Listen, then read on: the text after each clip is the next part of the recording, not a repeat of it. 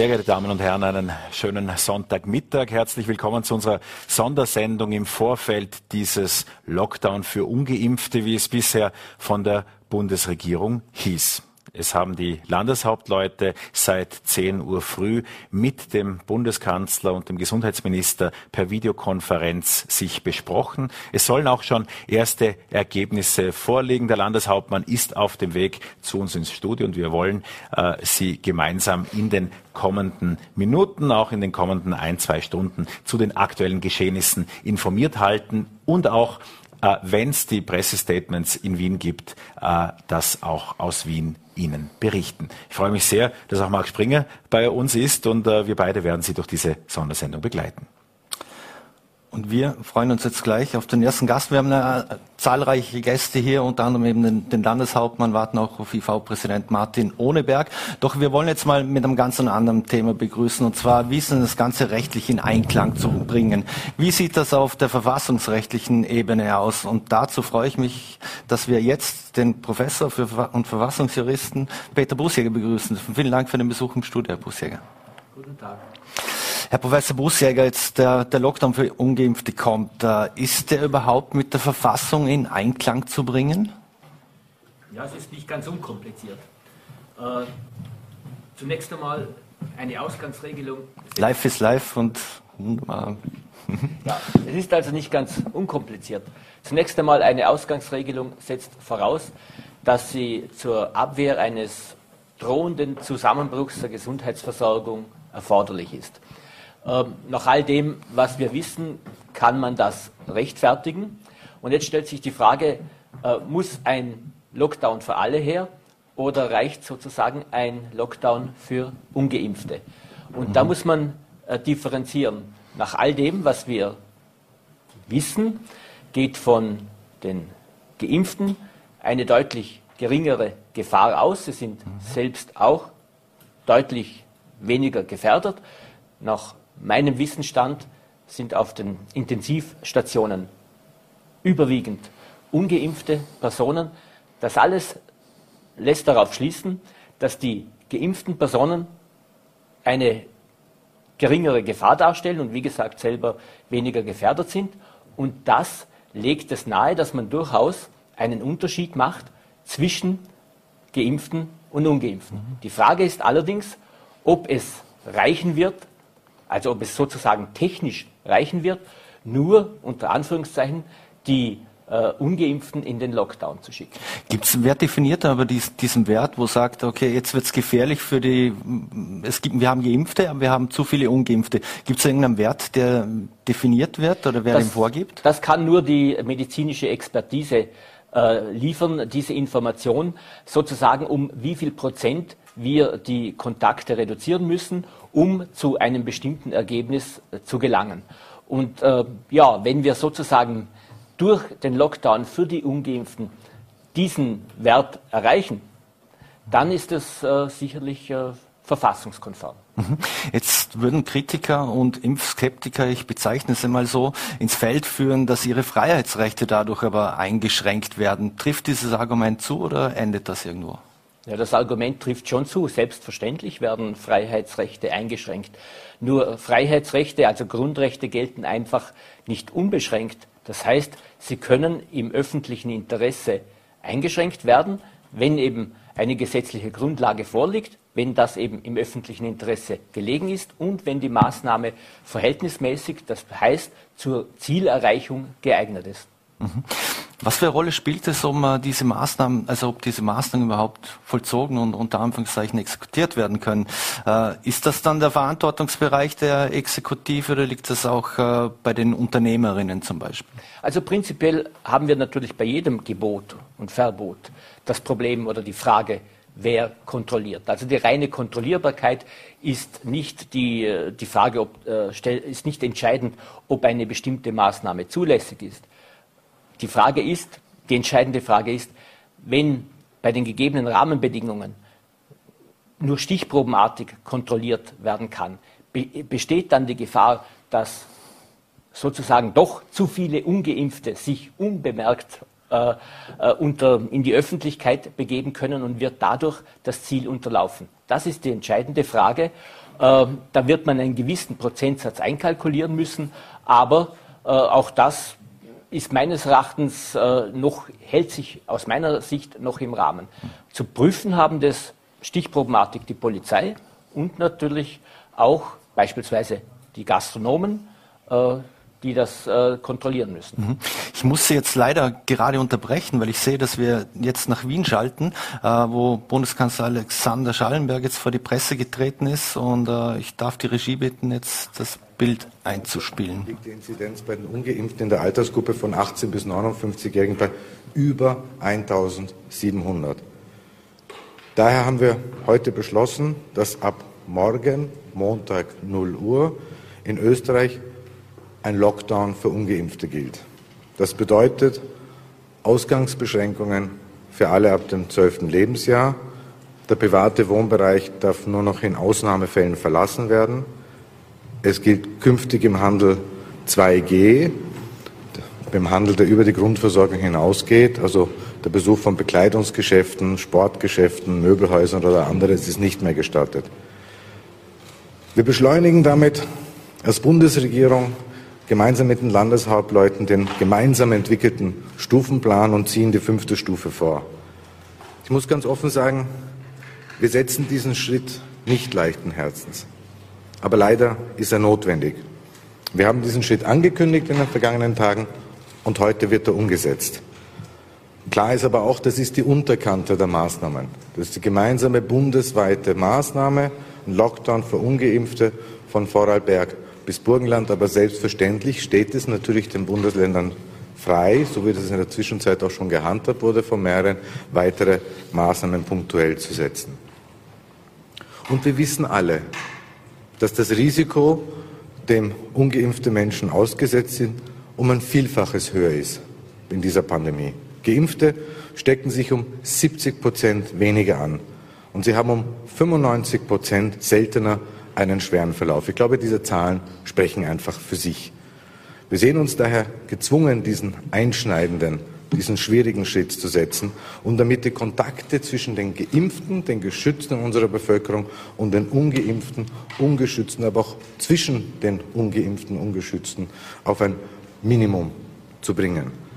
Ganz entscheidend ist natürlich auch, dass diese Maßnahmen nicht nur eingehalten werden, sondern dass sie auch ganz klar kontrolliert werden.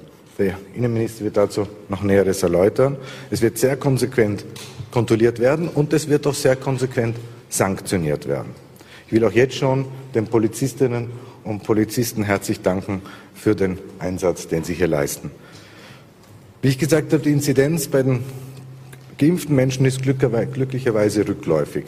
Sie liegt derzeit in der Gruppe der 18 bis 59-Jährigen bei 383. Noch einmal zum Vergleich. Inzidenz bei den Ungeimpften über 1700, bei den Geimpften bei 383. Wir müssen einfach diese Zahlen uns vergegenwärtigen, um zu sehen, da ist ein veritabler Unterschied zwischen diesen beiden Gruppen. Und um diese Inzidenz weiter zu drücken, brauchen wir, und das wissen wir auch alle, dringend den dritten Stich. Den ersten, zweiten, dritten, aber jetzt vor allem bei denen, die schon sich haben impfen lassen, dringend den dritten Stich. Israel hat das ganz eindrucksvoll vorgemacht. Wenn man in die Welle, in die vierte Welle hinein impft, dann wird dieses sofort unterbrochen. Die Zahlen und die Grafiken sind sehr deutlich, wie es dort runtergeht. Und das muss uns auch in Österreich gelingen. Sonst werden wir diesem Teufelskreis nie entkommen. Bitte melden Sie sich da heute noch in Ihrem Bundesland an für die dritte Impfung. Wir können damit das Impfrisiko, das Infektionsrisiko weiter minimieren und Sie können, jeder einzelne von Ihnen, dazu beitragen, dass wir diese vierte Welle brechen. Jeder von uns hat es in der Hand, sich zu schützen. Aber Sie machen es bitte nicht für uns drei, die wir hier stehen, oder für die Politik, sondern Sie machen es für sich selber, für Umfeld, für Ihre Familien, für Ihre Arbeitskollegen, für Ihre Freunde. Und es ist noch nicht zu spät. Bitte geben Sie sich einen Ruck. Und das ist auch etwas, was Sie sich vor Augen halten sollten, es geht ja auch um eine Unterstützung und Solidarität mit dem medizinischen Personal. Die Menschen im Gesundheitsbereich leisten seit 18 Monaten Übermenschliches. Und ich möchte auch an dieser Stelle Ihnen ausdrücklich danken für das, was Sie für uns alle leisten, tagtäglich in diesem Kampf und diesem Einsatz. Und ich glaube, es ist daher nicht nur fair, wenn wir unsererseits alles tun, um Ihre Arbeit zu, zu ermöglichen. Und es stimmt mich auch positiv, dass es gelingen kann. Ich bin eigentlich relativ ermutigt von den letzten Tagen. Als wir die 2G-Regel eingeführt haben, hat sich gezeigt, dass plötzlich die Impfbereitschaft in diesem Land maßgeblich zugenommen hat. Plötzlich waren die Impfstraßen wieder gefüllt und es gab Schlangen vor den Impfstraßen. Das ist das, was wir brauchen, aber noch viel mehr davon. Wir müssen die Impfquote raufbringen. Sie ist noch beschämend niedrig. Mit dieser Impfquote wird uns der Ausweg aus der Pandemie nicht gelingen. Mit dieser Impfquote werden wir im Teufelskreis stecken bleiben und zwischen Lockdown-Welle, Lockdown-Welle hin und her lavieren. Das kann nicht unser Ziel sein. Das können wir nicht wollen. Daher bitte noch einmal, helfen Sie uns, brechen wir diese vierte Welle, gehen wir mit voller Kraft rein und zerbrechen wir diesen Teufelskreis, um ihn, um ihn zu entkommen. Der einzige Weg ist und bleibt die Impfung. Danke sehr. Herzlichen Dank. Herr Gesundheitsminister, bitte. Sehr geehrte Damen und Herren, ich möchte nicht lang herumreden. Die Dynamik der Pandemie hat zu einer ernsten Lage geführt, sehr ernst. Es ist die Zeit auszusprechen, dass es in den nächsten Wochen Kraftanstrengungen brauchen wird. Ich bin Gesundheitsminister. Meine Aufgabe ist es, unser Gesundheitssystem stabil zu halten. Jeder Mensch in Österreich äh, soll sein Intensivbett bekommen, wenn er es notwendig hat. Ich weiß, dass Sie in der Vergangenheit eventuell gehört haben, dass es vorbei ist. Das haben Sie von mir nie gehört. Ich habe jetzt Überzeugungsarbeit geleistet, dass mehr notwendig ist. Es war ein wichtiger und es war ein richtiger Schritt, dass wir in Oberösterreich und Salzburg diese Woche vorangegangen sind. Auch Wien zeigt, dass es richtig ist, hier mutig und entschlossen zu sein. Ich bin überzeugt, die Menschen verstehen das. Sie wollen geschützt werden. Die vierte Welle trifft uns hart. Wir stehen jetzt vor den 600 ähm, Einheiten Auslastung auf den Intensivstationen. Das heißt, äh, die Experten sagen uns einhellig, was wir jetzt brauchen, sind effektive Maßnahmen. Deshalb als Sofortmaßnahme der Lockdown für ungeimpfte. Dieser tritt äh, in der Nacht von heute auf morgen bundesweit in Kraft. Es ist gelungen, die fünfte Stufe vorzuziehen. Das ist wichtig. Doch als Gesundheitsminister, der auf die Intensivstationen schauen muss, der auf das überlastete Gesundheitspersonal schauen muss, sage ich, wenn sich die Dynamik so fortsetzt, werden wir weitere Maßnahmen benötigen.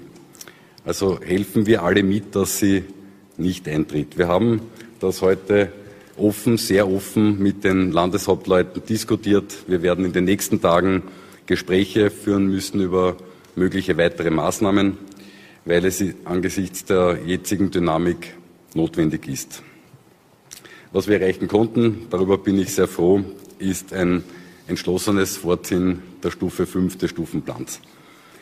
Ab Montag, 15. November, gilt Folgendes.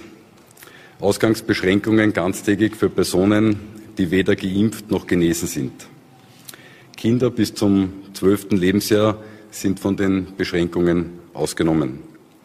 Ausgangsbeschränkungen für Ungeimpfte gilt auch für die Betriebsstätten des nicht lebensnotwendigen Handels und zur Inanspruchnahme von Dienstleistungen, gilt für Betriebsstätten des Gastgewerbes und für Sportstätten. Die Ausnahmegründe zum Verlassen der Wohnung für Ungeimpfte sind bereits bekannt. Abwendung von Gefahren für Leib und Leben und vom Eigentum, Deckung der notwendigen Grundbedürfnisse natürlich für berufliche Zwecke und Ausbildungszwecke, auch der Aufenthalt im Freien zur körperlichen und psychischen Erholung, auch für unaufschiebbare behördliche und gerichtliche Wege. Die Verordnung wird heute nach dem Hauptausschuss von mir erlassen werden. Sie tritt dann in der Nacht von Sonntag auf Montag, also von heute auf morgen in Kraft. Sie ist mit äh, zehn Tagen befristet. Dann ist für eine Verlängerung wiederum der Hauptausschuss des Nationalrats notwendig. Damit das auch gut funktioniert, verstärken wir die Kontrollen. Im Zuge jeder polizeilichen Amtshandlung, zum Beispiel Verkehrskontrollen, wird die Rechtmäßigkeit des Aufenthalts außerhalb des privaten Wohnbereichs für nicht geimpfte, nicht geschützte Menschen kontrolliert. Es gilt weiterhin, der Bund definiert die Mindeststandards und regional in den Bundesländern können strengere Regeln erlassen werden. Unser einziger Weg aus der Pandemie allerdings ist und bleibt die Impfung. Wir wissen, dass die Impfung wirkt. Sie schützt uns selber, sie schützt aber auch unser Umfeld. Die Chance, sich zu infizieren, ist für Geimpfte geringer. Noch geringer ist die Chance, wegen Corona im Krankenhaus zu landen. Und wirklich gering ist die Chance, wegen Corona für Geimpfte auf der Intensivstation zu landen. Eine gute Nachricht, ähm, die Impfquoten gehen raus. Es gibt wieder einen sehr großen Andrang zu den Impfstraßen. Wir haben die Impfquote seit Ankündigung der 3G-Regelung am Arbeitsplatz und 2G in vielen Bereichen vervierfacht. Die Maßnahmen zeigen also Wirkung. Jetzt müssen wir gemeinsam schauen, dass wir gut durch die vierte Welle kommen. Halten Sie bitte die Basismaßnahmen ein, halten Sie Abstand, tragen Sie Maske, waschen Sie sich die Hände und reduzieren Sie soweit möglich Kontakte. Holen Sie sich bitte Ihre dritte Impfung und vor allem, wenn Sie noch nicht geimpft sind, machen Sie sich gleich heute einen Termin aus. Dankeschön. Herr Innenminister, bitte. Vielen Dank, meine sehr geehrten Damen und Herren. Die Lage ist tatsächlich so ernst, dass es sich die Bundesregierung mit den Expertinnen und Experten nicht einfach gemacht hat, so eine doch auch weitreichende Entscheidung zu treffen, nämlich den Lockdown für ungeimpfte. Die Polizei hat in der Phase der Pandemie bewiesen, dass sie auf der einen Seite ein starker und enger und vertrauensvoller Partner der Gesundheitsbehörden ist und auf der anderen Seite der Partner für die Bürgerinnen und Bürger unseres Landes, die Menschen, die in Österreich leben. Genau das gilt es jetzt wieder neu, in einer neuen Art und Weise aufleben zu lassen durch ein engmaschiges Netz an Kontrollen. Denn der Lockdown für ungeimpfte ist kein Selbstzweck, ist keine Empfehlung, sondern es ist ganz klar eine Anordnung, die nur dann Wirkung zeigt, wenn sie auch dementsprechend kontrolliert wird. Sie haben in den letzten Tagen immer wieder die Diskussion im Vorfeld dieses heutigen Beschlusses gehört, wie kann denn das überhaupt umzusetzen sein? Nun schon seit geraumer Zeit hat der Generaldirektor für öffentliche Sicherheit den Auftrag von mir erhalten, Vorbereitungsmaßnahmen zu setzen, gemeinsam mit den Landespolizeidirektionen in ganz Österreich. Darauf wurde ein Konzept ausgearbeitet, das ein noch nie in diesem Umfang dagewesenes Kontrollieren ermöglichen wird. Warum? Ab morgen muss jede Bürgerin, jeder Bürger, jeder Mensch, der in Österreich lebt, sich klar sein, dass er von der Polizei kontrolliert werden kann. Denn wir werden in all unseren Kontrollmaßnahmen, die wir polizeilich durchzuführen haben, auch den 2G-Status kontrollieren, auch den Grund des Betreten des öffentlichen Raumes kontrollieren. Darüber hinaus wird es pro Bezirk zwei zusätzliche Streifen geben, die sich ausschließlich mit dieser Kontrolle beschäftigen. Und darüber hinaus werden wir unsere Schwerpunktkontrollen, durchgeführt von den mittlerweile in allen Bundesländern aufgestellten Bereitschaftseinheiten, in Zusammenwirken mit den Landeskriminalämtern weiter verstärken, weiter ausrollen, um auch hier besonders Schwerpunkte zu setzen in der Betrugsbekämpfung, dann, wenn mit Zertifikaten gehandelt wird, wenn Schindluder getrieben wird mit der Sicherheit und der Gesundheit der Menschen.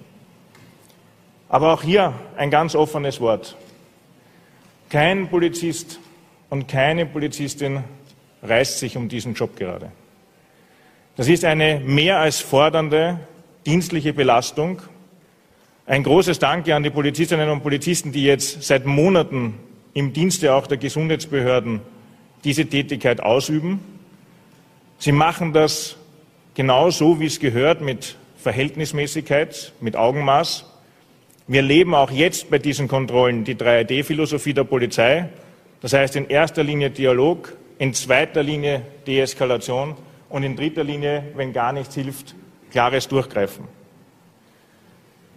Der Dienst, das habe ich schon angeführt, ist schwierig, aber er ist eben auch schwierig, das haben wir auch gerade gehört, für alle, die in den Gesundheitsberufen arbeiten. Es ist ein Mühsal für die Menschen an sich, weil das Coronavirus uns schon viel zu lange quält. Aber wenn es uns jetzt gelingt, diese Maßnahmen nachhaltig umzusetzen, wenn es uns gelingt, und ich kann dazu nur appellieren, dass wir die Impfquote deutlich erhöhen und die Zeichen stehen zumindest jetzt in eine gute Richtung, dass uns das gelingen kann, dann haben wir eine Chance, nachhaltig uns so zu schützen, dass die Pandemie nicht weiter ständig einen Einfluss hat auf unser Leben. Ich appelliere an alle Ungeimpften, die Maßnahmen dementsprechend umzusetzen. Und ich komme jetzt gleich einer Frage voraus, die Sie sicher stellen werden, weil wir begegnen uns ja auch schon in Wahrheit viel zu lange in Pressekonferenzen, immer wenn es um das Coronavirus geht. Sie sehen die Ernsthaftigkeit der Situation, dass ich auch als Innenminister wieder bei einer Pressekonferenz der Regierung zu diesem Thema dabei bin. Die Frage wird lauten, gilt denn das auch im privaten Raum?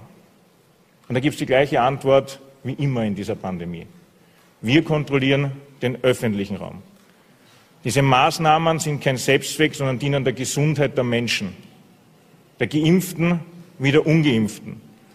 Deswegen ist es sinnvoll, richtig und wichtig, diese Maßnahmen auch im privaten Bereich umzusetzen.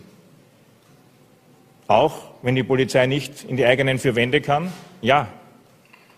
Denn es ist eben kein Selbstzweck, diese Anordnung, sondern es dient dem Schutz der Menschen. Daher ist jeder und jede gut beraten daran, gerade auch in den eigenen vier Wänden, sich an diese Maßnahmen zu halten. Ich bin felsenfest davon überzeugt, so wie es die Bundesregierung auch heute bewiesen hat, wir auf der politischen Seite in Partnerschaft mit den Österreicherinnen und Österreichern und Menschen, die in Österreich leben, dass wir, wenn wir jetzt den Schulterschluss wieder wagen, dass wenn wir jetzt die Menschen dazu bringen, sich noch weiter impfen zu lassen, dass die Menschen jetzt dazu gebracht werden, sich auch den dritten Stich in Empfehlung der Gesundheitsbehörden zu verabreichen zu lassen, dass wir eine nachhaltige Chance haben, zu der Normalität zurückzukehren. Es braucht jetzt die Anstrengung, es braucht die Eigenverantwortung. Sie haben, ich habe in vielen Berichten gelesen, man kann nicht immer nur über die Eigenverantwortung sprechen, die ist jetzt irgendwie schon zu Tode gerieten. Ich glaube, das Gegenteil ist der Fall. Jetzt eigenverantwortlich handeln heißt eben auch, die Pandemie nachhaltig zu bekämpfen. Herzlichen Dank. Frau Striebel, bitte in der ersten Reihe. Herr Bundeskanzler Schallenberg, die Virologinnen und Virologen in Österreich, die Ärztinnen und Ärzte haben eigentlich strengere Maßnahmen gefordert, einen Lockdown für alle. Sie sind weiter der Meinung. Das war es von der Pressekonferenz live aus Wien. Jetzt ist also offiziell und fix ab morgen der Corona-Lockdown für Ungeimpfte. Herr Professor Bussier, jetzt haben wir gehört, es soll stark kontrolliert und auch sanktioniert werden. Heißt es, ist das verhältnismäßig? Kann es Planquadrate geben der Polizei, wo dies wirklich auch stark kontrolliert wird? Also ich habe jetzt äh, aus der Stellungnahme des Innenministers nicht des Innenministers nichts gehört, das jetzt auf eine Unverhältnismäßigkeit äh, schließen lässt. Jeder hat gesagt, die Maßnahmen sind äh, schwer kontrollierbar. Nun darf man jetzt äh, der Polizei nicht vorwerfen, wenn sie jetzt alle Möglichkeiten ausschöpft, im Rahmen des, äh, des Rechts hier äh, kontrollierend tätig äh, zu werden. Ich sehe jetzt da kein Problem. Mhm. die Frage wird bleiben. Der Bundeskanzler hat das meines Erachtens alle Voraussetzungen sehr gut dargelegt, sehr nachvollziehbar dargelegt. Die einzige Frage, die sich äh, stellt, ist, werden die Maßnahmen ausreichen? Und äh, der Gesundheitsminister hat ja gesagt, möglicherweise kommt da noch mehr. Mhm. Eine abschließende Frage noch. Äh, die Ausgangsbeschränkung für Ungeimpfte, kein Besuch im Handel. Jetzt wird es wahrscheinlich zahlreiche Feststellungsklagen etc. an Verwaltungsgerichtshof, Verfassungsgerichtshof geben. Wird man da die Justiz lahmlegen? Das nicht, aber es wird natürlich eine Flut von, äh, von Beschwerden geben. Natürlich, wenn äh, rigoros äh, kontrolliert wird, werden auch zahlreiche Übertretungen festgestellt werden. Und natürlich hat jeder Beschuldigte das Recht, gegen eine Strafe Beschwerde zu führen. Und das wird dann letztlich höchstgerichtlich geklärt werden. Herr Professor Bussiger, vielen Dank für den Besuch hier im Studio. Gerne. So, meine Damen und Herren, und wir machen jetzt hier gleich einen fliegenden Wechsel. In der Zwischenzeit ist nämlich auch Landeshauptmann Markus Wallner im Vorarlberg Live-Studio eingetroffen. Und jetzt, der ist jetzt bei Gerold Riemann zu Gast. Die Lage ist ernst, heißt es von der Bundesregierung und wir machen hier tatsächlich den fliegenden Wechsel. Ich begrüße äh, Landeshauptmann Markus Wallner bei uns im Studio. Sie haben seit 10 Uhr heute an dieser äh, Videokonferenz teilgenommen, die vor der Pressekonferenz stattgefunden hat. Land und Bund haben sich dabei auf diese Maßnahmen geeinigt. Äh, wie lief denn diese Videokonferenz ab? Ja, schon natürlich auch etwas angespannter, weil der Ernst der Lage, glaube ich, allen ähm, irgendwie auch ins Gesicht geschrieben war. Man hat es an der Stimmung ja auch gespürt und das ist ja auch äh, wirklich so, weil die Zahlen, die nehmen ganz massiv zu. Jetzt kann man schon sagen, wir sind in Vorarlberg noch ein bisschen besser dran und ein bisschen unter dem Österreich-Schnitt und so weiter. Aber das wird sich äh, in den nächsten Tagen schon beginnen auch stark wieder zu ändern. Wir sind heute über zwölf Intensivbettenbelegung angekommen. Das Personal hat ohnehin alle Hände voll zu tun.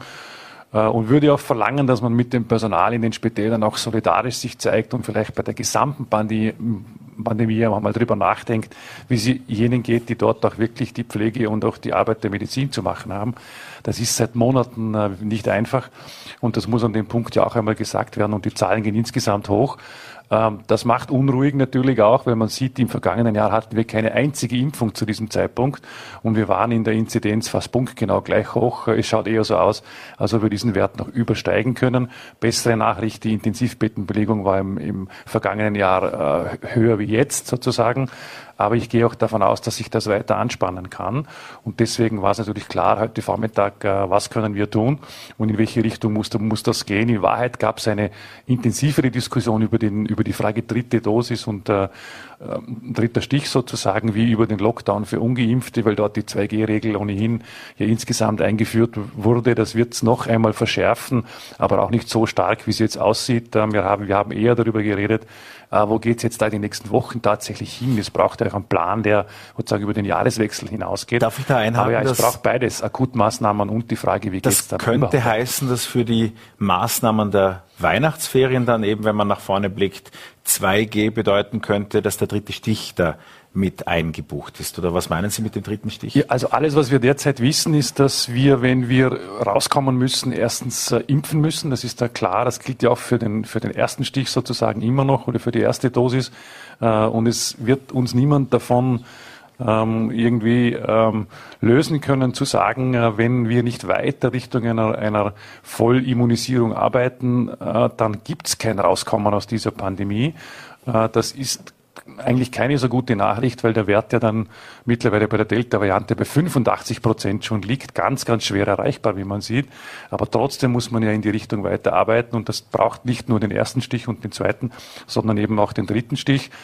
Äh, ich glaube, es wurde jetzt in der Pressekonferenz ja auch der Bundesregierung klar gesagt, auch in der Deutlichkeit einmal die Bevölkerung hat, glaube ich, zum jetzigen Zeitpunkt noch nicht ganz verstanden. Es ist nicht ganz angekommen. Es ist nicht ausreichend kommuniziert worden, dass wir nach vier Monaten bei AstraZeneca und nach sechs Monaten insgesamt bei den anderen Impfstoffen wirklich darauf drängen müssen und bitten müssen, diese dritte Dosis zu setzen, weil uns sonst die gesamte Pandemie von hinten quasi wieder aufrollt und wir neben den akuten Problemen, die wir ohnehin schon bekommen in ganz Österreich, im Jänner, Februar, März möglicherweise in noch größere Schwierigkeiten geraten können. Und das auch mit der Klarheit zu kommunizieren, ist, glaube ich, wichtig wichtig. Es haben viele geglaubt, es äh, gibt einen Impfschutz, der länger anhält. Das ist eben nicht so. Die Wissenschaft sagt uns heute, nach sechs Monaten ist, ist die Sache einfach anders. Das nimmt rapide ab oder auch schon nach vier Monaten. Beides wird bei uns ermöglicht. Es gibt nächste Woche Impftermine en masse, die noch frei sind. Es kann keiner sagen, ich bekomme keinen Termin. Es ist ganz simpel, ganz einfach, digital mit Anmeldung, auch ohne Anmeldung nächste Woche. Es sind tausende Impftermine nächste Woche frei. Und das muss man einmal in der Klarheit sagen. Bitte gehen Sie impfen, machen Sie diesen dritten Stich, machen Sie auch den Erststich noch dort, was wirklich äh, notwendig ist, logischerweise. Aber nehmen Sie diese Impftermine wahr. Wir werden das die nächsten Wochen äh, noch deutlicher, noch klarer sagen müssen. Ehrlich gesagt macht mir das größere Sorgen wie die unmittelbare akute Lage, die auch schwierig sein wird, aber da müssen wir eben weiterarbeiten. Aber so die Perspektive, dass wir uns hier wieder treffen, Anfang 22, und dann sagen, ja, wir sind eigentlich wieder gleich weit wie vor zwei Jahren, die will ich ja nicht einmal ja, annähernd im Kopf haben, sondern will sagen, ja, wir müssen da doch irgendwann einmal äh, rausfinden und nicht von Lockdown zu Lockdown laufen. Innenminister Karl Nehammer hat eben auch mit drastischeren Worten als auch für ihn üblich von einer der größten Kontrollaktionen gesprochen, die Österreich je gesehen hat, äh, was eben den Eindruck vermitteln soll, es wird tatsächlich kontrolliert. Aber Bevor wir uns jetzt auf die Möglichkeit dieser Kontrollen stürzen, erklären Sie mir doch einmal, was ist jetzt der Unterschied eigentlich dieses großen Wortes Lockdown für Ungeimpfte und dem, was bisher galt, nämlich 2G? Wo gibt es noch einmal Verschärfungen? Ja, ich bin bei diesen Superlativen immer etwas vorsichtiger in der Sprache, weil das wird oft verwendet und dann äh, wird hinten nachgefragt, was ist jetzt die größte Kontrollaktion. wie immer man das sieht. Aber natürlich müssen Regeln kontrolliert werden, das ist äh, nichts Neues. Und es werden wie immer äh, auch Stichproben sein. Und äh, einen Unterschied gibt's. Ich würde sagen, es ist, noch, es ist noch eine Veränderung, es ist noch eine Verschärfung. Aber ich will ja auch ein bisschen Druck rausnehmen, insofern, dass wir die Polarisierung nicht ständig vorantreiben sollten. Dieser Lockdown für Ungeimpfte, der jetzt kommt, der wird noch mit einschließen, dass man ein paar Dinge eben auch nicht machen kann. Aber die bisherige 2G-Regel ist ja auch sehr streng. Ich kann im, im, gesamten Freizeitbereich mich eigentlich nur mit 2G bewegen. Jetzt wird dazukommen eine Ausgangsbeschränkung, ein hartes Wort, aber es würde auch bedeuten, dass ich eben nur unter bestimmten Voraussetzungen meine Wohnung oder das Haus verlassen kann, so wie wir es aus der Vergangenheit schon einmal kannten, für alle. Das hatten wir schon einmal und das ist nicht angenehm und ist noch ein Verschärfungsschritt. Wenn Sie zum Beispiel äh, nur einkaufen gehen wollen im Handel oder sonst was machen, was nicht dringend lebensnotwendig ist, äh, dann wäre das eigentlich nicht möglich. Dort kann Ihnen schon passieren, dass Sie kontrolliert werden. Die Polizei hat äh, gesagt, jetzt auch österreichweit, dass sie bei jeder Polizeikontrolle, das sind ja doch einige, die täglich stattfinden, automatisch diese Regel mitkontrolliert. Damit wäre jetzt diese Frage Ungeimpfte und der Lockdown eingebaut in, in die täglichen Routinekontrollen der Polizei plus Schwerpunktkontrollen. Äh, und das ist schon eine, eine Kontrolldichte, wie sie dann eben bei jeder anderen Regel auch gilt in diesem Staate. Und ähm, die Polizei weiß das bei uns. Da sind die Kontakte aufgenommen, auch verschriftlicht worden. Das heißt, in allen Bundesländern wird jetzt bei den Kontrollen der Polizei routinemäßig automatisch diese Frage ungeimpft, ja, nein. Warum sind Sie heraus? Warum bewegen Sie sich? Wohin gehen Sie? Mit der Frage muss man rechnen. Und man wird auch nachweisen müssen, äh, warum man sich bewegt. Äh, ehrlich gesagt, die 2G-Regel hat das ja auch schon sehr stark eingeschränkt. Insofern will jetzt den Druck nicht massiv erhöhen, aber auch sagen, äh, dieser Unterschied Geimpfte, Ungeimpfte, der ist in der Phase schon besonders wichtig, weil natürlich Geimpfte sagen werden, naja, jetzt hat, es wird mir in dem Moment einmal erklärt, ich muss die dritte Dosis auch setzen. Und, äh, und womit habe ich zu rechnen, wenn ein Lockdown für alle wieder diskutiert wird? Ich werde sofort in allem wieder eingeschränkt. Und da wird halt die Bereitschaft, da weiter mitzumachen, noch weiter zurückgehen. Und insofern ist diese Phase keine angenehme, aber eine notwendige.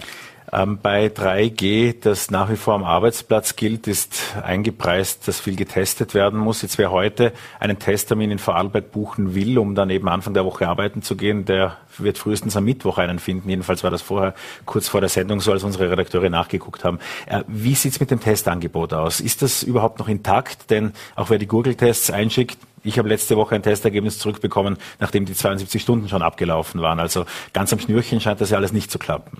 Ja, diese Woche hat es eigentlich äh, vor allem Anfang der Woche nicht geklappt. Wobei das jetzt nicht an der Logistik im Land gelegen ist oder an, an der Einfachheit, wie man zu dem Test kommt. Es ist relativ simpel, so einen Test zu bekommen und auch durchzuführen.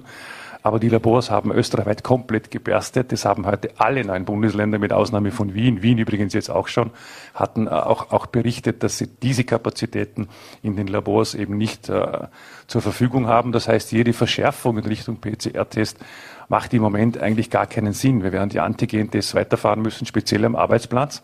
Also Leute, die jetzt sagen, sie, sie haben keinen Test für den Arbeitsplatz, muss man sagen, einen Antigen-Test werden sie, glaube ich, relativ einfach bekommen. Auch jetzt noch einen PCR-Test hoffe ich mittlerweile besser. Wir haben auf allen Ebenen interveniert. Ich will auch sagen, es ist ja nicht die Schuld der Landesregierung, aber ich stelle mich auch hin und übernehme Verantwortung und sage, das geht so nicht. Ich habe dem Gesundheitsminister klar und deutlich gesagt, eine PCR-Teststrategie ist grundsätzlich richtig, aber sie muss funktionieren. Es hat keinen Sinn, was aufzubauen, wo hinten hinaus nicht funktioniert. Wir haben alles vorbereitet für diese Teststrategie, aber die Laborkapazitäten sind eben außerhalb Vorarlbergs. Und wenn dort alles verstopft ist, wie es jetzt der Fall war, dann war das diese Woche unangenehm. Dafür will ich mich auch entschuldigen bei der Bevölkerung. Das ist uns so noch nie passiert. Man hat uns die Antigen-Tests quasi aus der Hand genommen, auch wissenschaftlich begleitet, mag so sein. Die sind ein bisschen unsicherer wie andere Tests.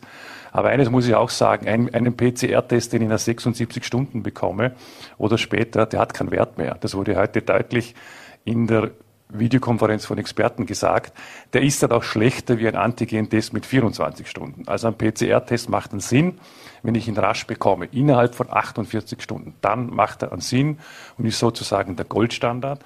Und wenn wir das erreichen, dann tun. Und wenn wir es nicht erreichen, werden wir eben mit einem anderen Testsystem fahren müssen. Diese Diskussion, die Sie jetzt auch heute Vormittag mit Ihren Amtskolleginnen, Kollegen äh, und auch dem Bundeskanzler, Gesundheitsminister geführt haben, inwieweit war das auch eine Frage zwischen Bund und Ländern, zwischen Föderalismus und Zentralismus? Weil gerade die Nachrichten von Wilfried Haslauer aus Salzburg, Ihrem Amtskollegen dort, der offensichtlich die Verantwortung für einen Lockdown nicht übernehmen wollte und das lieber beim Bund gesehen hätte. Ich meine, genau das ist jetzt passiert. Tragen alle Landeshauptleute diese Maßnahmen nun uneingeschränkt mit oder wie ist der Stand? Also ich habe auch darauf gedrängt zu sagen, äh, ich bin ja eher dafür bekannt, dass ich für regionale Unterschiede eintrete, wenn sie rechtfertigbar sind. Aber wenn natürlich in ganz Österreich dieselbe Entwicklung stattfindet, wir ein paar Inzidenzzahlen voneinander entfernt sind, Gott sei Dank ein bisschen besser nach wie Oberösterreich oder Salzburg, aber es kann uns dasselbe blühen. Es ist die Entwicklung dieselbe, es sind die Trends dieselben, es ist die Intensivbettenbelegung überall abzeichnend eine starke der nächsten Zeit, dann äh, macht es natürlich Sinn, auch äh, der Bevölkerung nicht sehr viel Unterschiedliches zu kommunizieren, sondern zu sagen, wenn regionale Unterschiede da sind, können auch regionale Maßnahmen gesetzt werden. Dafür, dafür bin ich intensiv im Frühjahr eingetreten, auch mit Erfolg. Aber jetzt macht es natürlich einen Sinn, in den wesentlichen Punkten, die überall gleich sind, eine gleiche Linie zu verfolgen. Heute war das einstimmig. Und das war auch gut so. Es war bei allen klar, die dritte Dosis muss her. Es muss äh, dort eine ordentliche Impfoffensive geben. Die Bundesländer müssen geschlossen dafür sorgen, dass Impftermine wirklich da sind. Wie gesagt, kommende Woche tausende Termine frei in Vorarlberg. Das PCR-Testangebot muss äh, entweder aufgebaut werden oder in Kürze entschieden werden, auch andere Testsysteme wieder zuzulassen. Dann wären schon mal zwei wichtige Probleme gelöst. Natürlich, äh, was hat die Pandemie jetzt gebracht? Eine massive Veränderung der Lage. Äh, ich hätte das so auch nicht für möglich gehalten. Es haben uns die Experten auch in der nötigen Deutlichkeit, glaube ich, zumindest nicht vermittelt, dass wir äh, diese Frage Ablauf nach vier Monaten, Ablauf nach sechs Monaten im Impfschutz sozusagen Monat für Monat etwas stärker als gedacht, ähm, nicht so klar kommuniziert. Also mir wäre lieber gewesen, wir hätten das im August klarer gewusst, weil wir jetzt mit, dem, mit der dritten Dosis ein Stück weit hinterherlaufen und das wird uns schon noch äh, auch Schwierigkeiten bereiten. Wir sollten ja bis Ende des Jahres da zigtausende auch in Vorarlberg gemacht haben. Das beginnt jetzt besser zu werden, aber wir sind noch nicht dort, wo wir hin sollten. Das heißt, diese Veränderung der Lage ist massiv. Die Delta-Variante dürfte massiv sein. Ja, ich war auch etwas, äh, will ich sagen, äh, ein bisschen erschrocken, dass einer gesagt hat, na, Delta-Variante ist wie Windpocken sozusagen. Also das ist schon eine ganz massive auch, auch Gefahr, die da ist. Das heißt, eine Verschärfung ist da eingetreten in einigen Wochen und Monaten auch, aber die letzten Wochen auch intensiv, wo man sagen muss, das hat jetzt schon eine ordentliche Beschleunigung gebracht und die Pandemielage schon ganz massiv verschärft in sehr kurzer Zeit. Also der Windbockenvergleich in Hinsicht auf die Ansteckung, wenn zwei im gleichen Raum sind, ist die Wahrscheinlichkeit relativ hoch. Viele kennen das aus dem Kindergarten. Ähm, wovon jetzt in der Pressekonferenz nichts die Rede war, war von weiteren Berufsgruppen, die von Impfpflicht äh, betroffen sind. Gab es da Diskussionen dazu? Natürlich, aber es ist ja auch so, dass uns die Zentralbetriebsräte, gerade bei mir ja auch, aber auch andere Bereiche der Pflege oder Sozialeinrichtungen auch äh, zurückgespielt haben, zurückgespiegelt haben, äh, wie die Impfquote dort ausschaut und was das dort noch bringen kann. Und natürlich wurde auch da und dort mit auch einer gewissen Deutlichkeit darauf hingewiesen, es könnte zu angespannten Personalsituationen führen. An sich bin ich dafür, dass so eine Impfpflicht eingeführt wird in Österreich. Der Gesundheitsminister ist dabei, das jetzt zu prüfen. Ist eine österreichweite Entscheidung, wenn sie kommt. Es macht auch nur einen Sinn, wenn sie flächendeckend überall gleich wäre, weil sonst das Personal einfach hin und her wechseln würde. Das macht absolut überhaupt keinen Sinn dann mehr zwischen den Bundesländern oder auch zwischen verschiedenen Berufsfeldern. Äh, andererseits muss man, muss man sich anschauen, wie hoch die Impfquote ist und was es noch bringen kann. Aber wo ich natürlich zuhöre, ist schon, wenn mir der Zentralbetriebsrat sagt, wir bekommen da einige Bereiche im Spital, die nicht mehr funktionieren können, dann sind das auch sehr drastische Aussagen. Und da muss ich sagen, äh, das muss überprüft werden. Ich habe jetzt die Gesundheitslandesrätin gebeten, das auch anzuschauen, weil was man natürlich nicht tun sollte, bei aller Bedeutung für die Impfpflicht in, in diesen Berufen, die an sich richtig ist, aber wir sollten natürlich parallel dazu schauen, wie wirkt das Ganze tatsächlich. Und das bedeutet, man muss natürlich wissen, und zwar auf jeder einzelnen Station, wer ist geimpft und wer ist nicht geimpft, auch diese Datendebatten beenden. Da muss man schon dann auch sagen, okay, wenn wir das so sehen, auch als, als Betriebsrat, da kommt eine Abteilung in Gefahr, dann dann müssen die Fakten auf den Tisch gelegt werden und es muss gesagt werden, wieso ist das dort so, wieso, wieso wurde bisher nicht geimpft, kennen wir den Impfstatus der Mitarbeiter, das dürfte kein Problem sein, auch gesetzlich nicht und da muss halt eben entschieden werden. Der Zentralbetriebsrat der Krankenhäuser, Thomas Steurer, ist dazu auch gleich bei uns zu Gast. Halten Sie die Krankenhäuser jetzt zum aktuellen Standpunkt? Sind ja auch hunderte Mitarbeiterinnen und Mitarbeiter abgesondert zum aktuellen Zeitpunkt? Sind wir da in diesem Bereich voll einsatzfähig? Also ich bekomme schon zurückgespiegelt, dass die Sache sich deutlich anspannt. Und ich kann das verstehen. Ich meine, da, da sind Ärzte und Pflegekräfte und das gesamte Personal seit Monaten im Einsatz. Es geht schon eine sehr, sehr lange Phase, diese Pandemie. Ich glaube, es gibt viel Unverständnis beim Personal auch darüber, dass manche sich einfach nicht impfen lassen wollen. Das ist nicht nur eine tägliche Anspannung im Sinne, das, was ich täglich leisten muss, ist eine große psychische Anspannung dahinter und, und natürlich auch ein gewisses Unverständnis dafür, wieso es nicht gelingt, die Impfquote hochzubringen.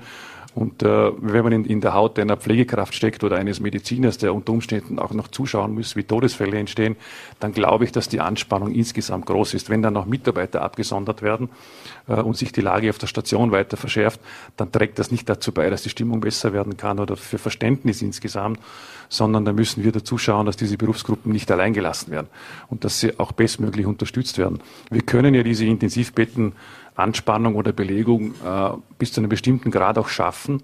Und da, sind, da ist auch noch Luft nach oben sozusagen im negativen Sinn in dem Beispiel. Aber äh, das geht ja auch nur, wenn das Personal dann auch wirklich äh, mitmachen kann. Nicht mitmachen will, sondern mitmachen kann.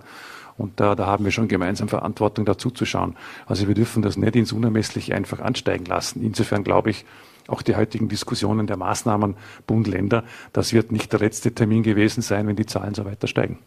Das heißt, ist damit zu rechnen, dass es auch einen generellen Lockdown auch für Geimpfte wieder geben kann? Also ich bin natürlich massiv dagegen. Es sind alle neuen Landeshauptleute dagegen und es gibt, äh, es ist jede Stufe dazwischen natürlich äh, auch zu wählen noch und auch auszunützen. Aber ich habe in der Pandemie gelernt, dass da oft Dinge passieren, die man nicht so leicht voraussieht. Diese Delta-Variante macht Sorgen, weil sie sich massiv verbreitet, weil sie stark ansteigt, weil es zum Teil auch Geimpfte trifft, zwar weniger intensiv, Gott sei Dank, aber trotzdem auch treffen kann eine gewisse Ansteckung auch dort weitergeht. Vielleicht sollte man auch einmal sagen, dass das auch passieren kann. Die Politik muss es einmal auch über die Lippen bringen, zu sagen, wo sind jetzt auch die, die Probleme, die wir haben weil das Schönreden nichts bringt, sondern zu sagen, okay, da gibt es ein paar Felder, die wir ansprechen müssen. Die dritte Dosis ist notwendig, vierter Monat, sechster Monat. Die Diskussionen neun Monate, zwölf Monate, die sind zu beenden, weil uns die Wissenschaft klar sagt, das ist eben so. Daran sollte man nicht vorbeischauen. Dass ein Geimpfter auch es weitertragen kann, ist mittlerweile auch klar. Allerdings mit wesentlich geringerem äh, Risiko fürs gesamte insge äh, insgesamt. Heute gab es einen Experte, der gesagt hat, das Verhältnis ist 90 zu 10 immer noch zwischen geimpft und ungeimpft. Deswegen macht der Lockdown auch getrennt einen Sinn sozusagen. Also das sind alles Dinge, die wir klar aussprechen sollten, sonst werden wir da nicht rausfinden. Und äh, man darf das nicht verschieben, sondern ansprechen und sagen, was sind die Schlussfolgerungen daraus und das halt wieder bestmöglich machen. Das sind, ich weiß, nicht die angenehmsten Nachrichten. Aber ja, man ist nicht Landeshauptmann, um immer nur gute Nachrichten zu verbreiten, sondern um das Richtige zu tun. Landeshauptmann Markus Wallner war das. Vielen Dank für den Besuch bei uns im Studio Dankeschön. bei Live. Danke. Für ihn gibt's noch einige Termine. Die Reise geht zurück ins Landhaus nach Bregenz. Einige Krisenstäbe stehen noch an. Wir wollen Ihnen am heutigen Sonntag die aktuellsten Informationen zu diesem Lockdown für Ungeimpfte, der bereits ab morgen, also ab Mitternacht gilt, äh, liefern. Wir werden dazu in den kommenden Minuten noch äh, den angesprochenen Zentralbetriebsrat der Krankenhäuser, aber auch den Vorarlberger Impfkoordinator, auch Landesrat Johannes Rauch, äh, habe ich hier im Haus schon gesehen sehen und äh, wir werden mit den Vertretern der anderen Parteien und auch mit Vertretern der Wirtschaft wie IV-Präsident Martin Ohneberg darüber diskutieren, inwieweit diese Maßnahmen einen Betrieb noch zulassen, inwieweit sie mitgetragen werden und wo mit Protesten zu rechnen ist. Und damit geht es weiter mit Marc Springer. Vielen Dank, Gerold. Und wir wollen jetzt gleich mit Dr. Robert Spiegel weitermachen, dem Impfkoordinator der Vorarlberger Ärztekammer, den ich jetzt hier bei Vorarlberg Live begrüßen darf. Vielen Dank für den Besuch am Sonntagnachmittag, Herr Dr. Spiegel. Schönen Tag. Herr Dr. Spiegel, wir haben es gehört, äh, der Lockdown für Ungeimpfte kommt. Äh, was, wie sehr versprechen Sie sich davon, dass sich mehr Menschen dazu entschließen, sich impfen zu lassen? Ja, das werden wir sehen. Also ich kann mir schon vorstellen, dass es doch noch einmal einen Schub geben wird, dass sich äh, vermehrt noch von diesen circa 90.000 Vorarlbergern, die wir momentan nach den Richtlinien impften könnten, dazu entschließen, sich den ersten und Zweitstich äh, zu äh, geben zu lassen und sich impfen zu lassen. alle werden wir sicher nicht erreichen, aber wir sind schon froh, dass wir, wie wir da einen hohen Prozentsatz von diesen von diesem Personenkreis bekommen. Mhm. War schon sehr spürbar in den letzten Tagen. Wir kannten vereinzelte Bilder von Impfzentren, wo die Menschen angestanden sind, zum Teil auch sehr lange angestanden sind. Hat man das gemerkt, dass diese Ankündigung äh, Wirkung gezeigt hat? Ja, ist ein gemischtes Bild. Also zum Teil ja. Äh, was deutlich angezogen hat, das sind die Drittstiche. Das heißt, es ist die Boosterung äh, nach der Grundimmunisierung. Da, diese Drittstiche haben also eigentlich mehr zugenommen wie Erst- und Zweitstiche. Man kann sagen, ein Drittel waren noch Erstimpfungen und zwei Drittel waren schon diese Drittstiche. Mhm. Diese Trittstiche, warum sind die so wichtig? Vor allem, was viele Menschen, wenn man draußen mit Menschen redet, äh, die sagen, zuerst neun Monate empfohlen, dann sechs Monate und jetzt sind wir schon bei vier, vier oder fünf Monaten. Warum wurde diese Zahl ständig nach unten reduziert? Naja, wir haben einfach lernen müssen, dass die, die, der, der Impfschutz äh, nach einer Vollimmunisierung äh, frühestens nach oder spätestens nach sechs Monaten doch deutlicher abgefallen ist, als wir ursprünglich gehofft haben. Das sind einfach Zahlen, die wissen wir jetzt einfach seit, seit zwei Monaten in etwa. Äh, und die Konsequenz daraus ist natürlich, diesen Impfschutz zu erneuern. Die gute Nachricht ist, dass wir aus Zahlen aus Israel oder auch aus Amerika kennen, dass eine Auffrischungsimpfung äh, eigentlich eine sehr, sehr gute Immunantwort ähm, äh, hervorruft. Das heißt, dass der Schutz dann wieder sehr, sehr äh, hoch ist. Man kann es vergleichen mit einer Zeckenimpfung. Auch dort wird eine dritte Impfung gebraucht, um also den Schutz äh, entsprechend hoch zu halten.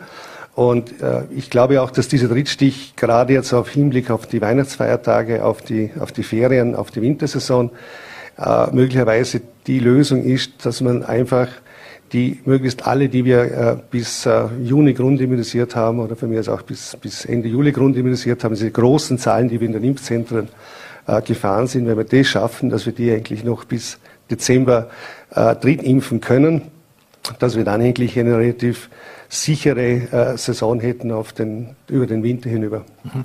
Ein großes Thema sind, es tauchen extrem viele Fragen auf in Bezug auf, auf Impfungen. Ähm, fühlen Sie sich da ab und zu ein bisschen im Stich gelassen? Äh, Braucht es da mehr äh, breitere Informationskampagnen und ähnliches, sei es bei Kreuzimpfungen, sei es wie die Wirkung äh, für Schwangere etc. Da sind ja extrem viele Themen offen. Ja, es ist einfach so, dass Sie, man muss, man muss eines dazu sagen, wir lernen jeden Tag dazu. Das heißt, viele äh, Dinge, wo man als, als Richtlinien äh, dann, dann hinausgegeben hat, haben sich dann wieder irgendwo in Nuancen geändert. Und damit äh, entsteht ein bisschen auch ein, ein Informationschaos oder ein, ein, ein, ein, ein, fallendes oder fehlendes Vertrauen auch in die, in, in die Auskünfte. Äh, wir lernen jeden Tag dazu, wir versuchen das wirklich auch immer wieder auf den Stand zu kriegen. Und äh, da, glaube ich, ist einfach auch diese einheitliche und klare und auch eher einfache Kommunikation, was gilt nach dem Stand jetzt, äh, glaube ich, sehr, sehr dringend und notwendig. Und ich verstehe auch die Leute, die da wieder sagen, jetzt haben sie gesagt, neun Monate. Äh, wir wissen jetzt einfach, sechs Monate ist das Mittel. Wir wissen auch, epidemiebedingt ist es sehr vernünftig, das auf vier Monate herunterzufahren. Das hätten wir vor vier Wochen noch nicht sagen können. Nicht? Also man muss mhm. da wirklich das immer anpassen und sich auch da flexibel äh, dem stellen. Hm, die letzten Tage haben gezeigt, dass Politik und Wissenschaft nicht oft Hand in Hand gehen. Ist das auch so ein Thema, das Sie ausbaden müssen? Naja, das ist auch ein Thema des, des Vertrauens. Nicht? Also wenn die Wissenschaft quasi hier in Frage gestellt wird oder so ein bisschen ins Lächerliche gezogen wird, dann tut das äh, der, Vertrauen auch in die Wissenschaft nicht sehr gut. Äh, ich glaube, auch da ist es sehr wichtig, dass man wieder das zusammenfindet, dass man jetzt ganz pointiert und sehr klar äh, einfach auf die jetzige Lage äh, reagiert und auch mit gemeinsam wieder zusammen äh, das auch so kommuniziert, dass es für alle verständlich und nachvollziehbar ist. Mhm. Jetzt hat man unter Anführungszeichen sehr drastische Maßnahmen werden kommen. Der Lockdown für Ungeimpfte, das schränkt ja die Menschen in ihrer Bewegungsfreiheit ein oder soll sie einschränken. Ist das aus Ihrer Sicht, vielleicht auch aus Ihrer persönlichen Sicht, der, der richtige Weg oder sollte man mehr mit Belohnungen arbeiten? Ja, ich glaube, ich sehe diesen, diesen Lockdown für Ungeimpfte mal als erstes als Schutz für die Ungeimpften, weil einfach die doch deutlich äh, gefährdeter sind.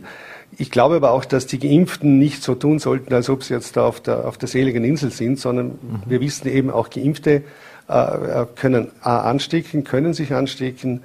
Äh, Geimpfte sollten sie auf den neuen Stand bringen. Ich glaube, dass das von allen ein bisschen äh, auch äh, notwendig wäre, sich wieder auf diese, diese ganz simplen Dinge zurückzubesinnen, wie Abstand halten, wie Masken tragen dort, was einfach eng wird, wie Lüften, wie, wie Hände waschen. Äh, der, der gute alte Ellbogenbegrüßungscheck sollte eigentlich wieder eingeführt werden. Also ich glaube, wir sollten uns alle ein bisschen aufgrund der bestehenden Zahlen wieder auf, auf sehr einfache Dinge zurückbesinnen müssen, dann werden auch die Unterschiede zwischen Geimpften und Ungeimpften nicht so, so wahnsinnig schlagen werden. Mhm. Wenn wir bei bestehenden Zahlen sind, wir haben es auch in der Pressekonferenz gehört, da hieß es 70 Prozent weniger Ansteckung von Geimpften und 95 Prozent äh, weniger schwere Verläufe. Ist das etwas, äh, sind das die, die, die Zahlen, die aktuell stimmen und passen? Weil das hört man ja auch oft draußen, dass die Menschen sagen, ja, ich kann mich ja trotzdem anstecken, ich kann es trotzdem weitergeben. Nein, nein, das sind schon ganz klare Zahlen. Das sind auch nicht nur Zahlen aus Österreich, sondern das sind Zahlen, die wir, die man weltweit nachlesen kann. Also das ist ganz klar, ob Sie da nach Dänemark schauen oder nach, nach, äh, nach Israel schauen. Äh, die Zahlen, also die Verhältnisse, die stimmen ganz klar und sagen auch ein ganz klares Bild über die Wirksamkeit der Impfung, aber auch über die Grenzen der Impfung. Mhm. Finden Sie es richtig, dass es jetzt eine Impfpflicht für das Gesundheitspersonal gibt? Also ich persönlich finde es richtig. Ich sehe aber schon, dass das einfach ein, ein, ein sehr schwieriger äh, Akt ist, das zu tun. Äh, auf der anderen Seite muss ich sagen, wenn man im Gesundheitsberuf arbeitet, dann, dann bleibt einem letztendlich gar nicht viel anders über. Äh, auch da sehe ich das weniger als eine, eine, Pflicht gegenüber dem Arbeitgeber, sondern eigentlich als Schutz für mich selber. Mhm. Eine abschließende Frage noch. Ähm man hört jetzt auch immer von Pflegern und Medizinern, die natürlich sehr resignieren, wenn äh, Menschen auf die Station kommen, die nicht äh, COVID, gegen Covid äh, geimpft wurden. Äh, ist es nur sehr verständlich, dass die resignieren? Ja, ich glaube, allgemein ist die Lage schon so, dass, dass äh, erstens mal liegen die Nerven blank aufgrund der, der, Entwicklung, weil wir einfach nicht genau wissen, was kommt in den nächsten 14 Tagen auf uns zu, weil äh, die, die Krankenhausbelegung wird dann immer mit einer 10 bis 14-jährigen Verspätung dann eigentlich so richtig äh, klar dargestellt. Ähm, das Zweite ist, das Personal ist jetzt seit über einem Jahr ständig mit diesen, dieser Erkrankung äh, belastet. Äh, das gibt auch rein pflegerisch und, und pflegetechnisch unglaublich viel Arbeit, äh, diese Patienten zu behandeln. Also ich habe da schon Verständnis, dass da ein gewisser Unmut da ist. Auf der anderen Seite, man kann nicht alles auf den ungeimpften Status hinschieben. Also ich finde, man sollte wirklich dafür sorgen, dass man da wieder gemeinsam Geimpfte und Ungeimpfte einmal mit den ganz simplen Mitteln einer Pandemiebekämpfung bis eben hin zu doch entschließen zur Impfung äh, zusammenarbeiten. Dr. Robert Spiegel, vielen Dank für den Besuch hier bei Vorarlberg Live im Studio und bleiben Sie gesund. Gerne. So, meine Damen und Herren, und wir machen jetzt hier gleich wieder einen fliegenden Wechsel und zwar ist jetzt Landesrat Johannes Rauch bei Gerold Riedmann zu Gast. Das ist ganz interessant, was er vor kurzem auf Twitter geschrieben hat, nämlich am äh, Samstag. Ich bin 63, schrieb er doppelt geimpft, Booster demnächst, exponiert, weil viel auf Veranstaltungen. Risiko, Ex-Krebspatient, Lunge, Sodala, ängstlich nein, vorsichtig ja. Und wie viele sich bisher mit PCR durchgeschwindelt haben und sich nie im Leben impfen lassen, bist du Punkt, Punkt, Punkt und drei Rufezeichen. Jetzt ist er bei uns. Johannes Rauch, einen schönen Sonntag. Schönen Tag. Ist die Geduld bei Ihnen am Ende? Naja, ich würde jetzt mal bei, vor meiner eigenen Haustür anfangen zu kehren als Politiker und ähm, festhalten und sagen, es ist an der Zeit, sich zu entschuldigen. Auch als politisch Verantwortlicher, weil was in den letzten Tagen kommunikativ der Bevölkerung zugemutet worden ist, das war jetzt nicht wirklich super, um es vorsichtig auszudrücken. Und ich verstehe, dass da manche nicht mehr durchblicken. 2G, 2,5G, ähm, man versteht die Maßnahmen im Detail nicht mehr. Und der zweite Punkt, haben wir alles richtig gemacht im Sommer? Nein, haben wir nicht. Haben wir alles falsch gemacht? Das auch nicht. Aber wir haben, das muss man heute sagen, zu einem zu späten Zeitpunkt reagiert. Deshalb sind die Zahlen, wie sie sind. Und da muss man sich auch hinstellen und die Verantwortung wahrnehmen. Aber was ich schon intensiv vermitteln möchte. Die Lage ist ernst. Und wer sich das Interview der Pflegeleiterin eines Linzer Krankenhauses gestern in 1 angehört hat, wie es da auf der Intensivstation zugeht, der muss verstehen oder wird verstehen, da war jetzt Handlungsbedarf und jetzt ist reagiert worden. Jetzt komme ich zur Frage, ja, uns allen geht die Pandemie auf die Nerven. Mir auch, Ihnen geht sie auf die Nerven, der Bevölkerung geht es auf die Nerven. Äh, das ist so, aber es nutzt nichts. Wir Politiker, Politikerinnen äh, sind nicht in der Lage, jetzt die Nerven zu verlieren. Und wenn jetzt Maßnahmen ergriffen werden, dann halte ich die Empörung der Ungeimpften für die Maßnahmen. Schon für nicht angebracht, weil Sie ja auch zu einem wesentlichen Teil mitverantwortlich sind, dass wir da sind, wo Sie sind. Jetzt habe ich noch nicht geredet über die Rolle einer bestimmten Partei in Österreich, über die dann vielleicht noch zu sprechen sein wird. Und die Wut der Geimpften auf die Ungeimpften, die ist zwar verständlich und nachvollziehbar, aber die nützt auch nichts.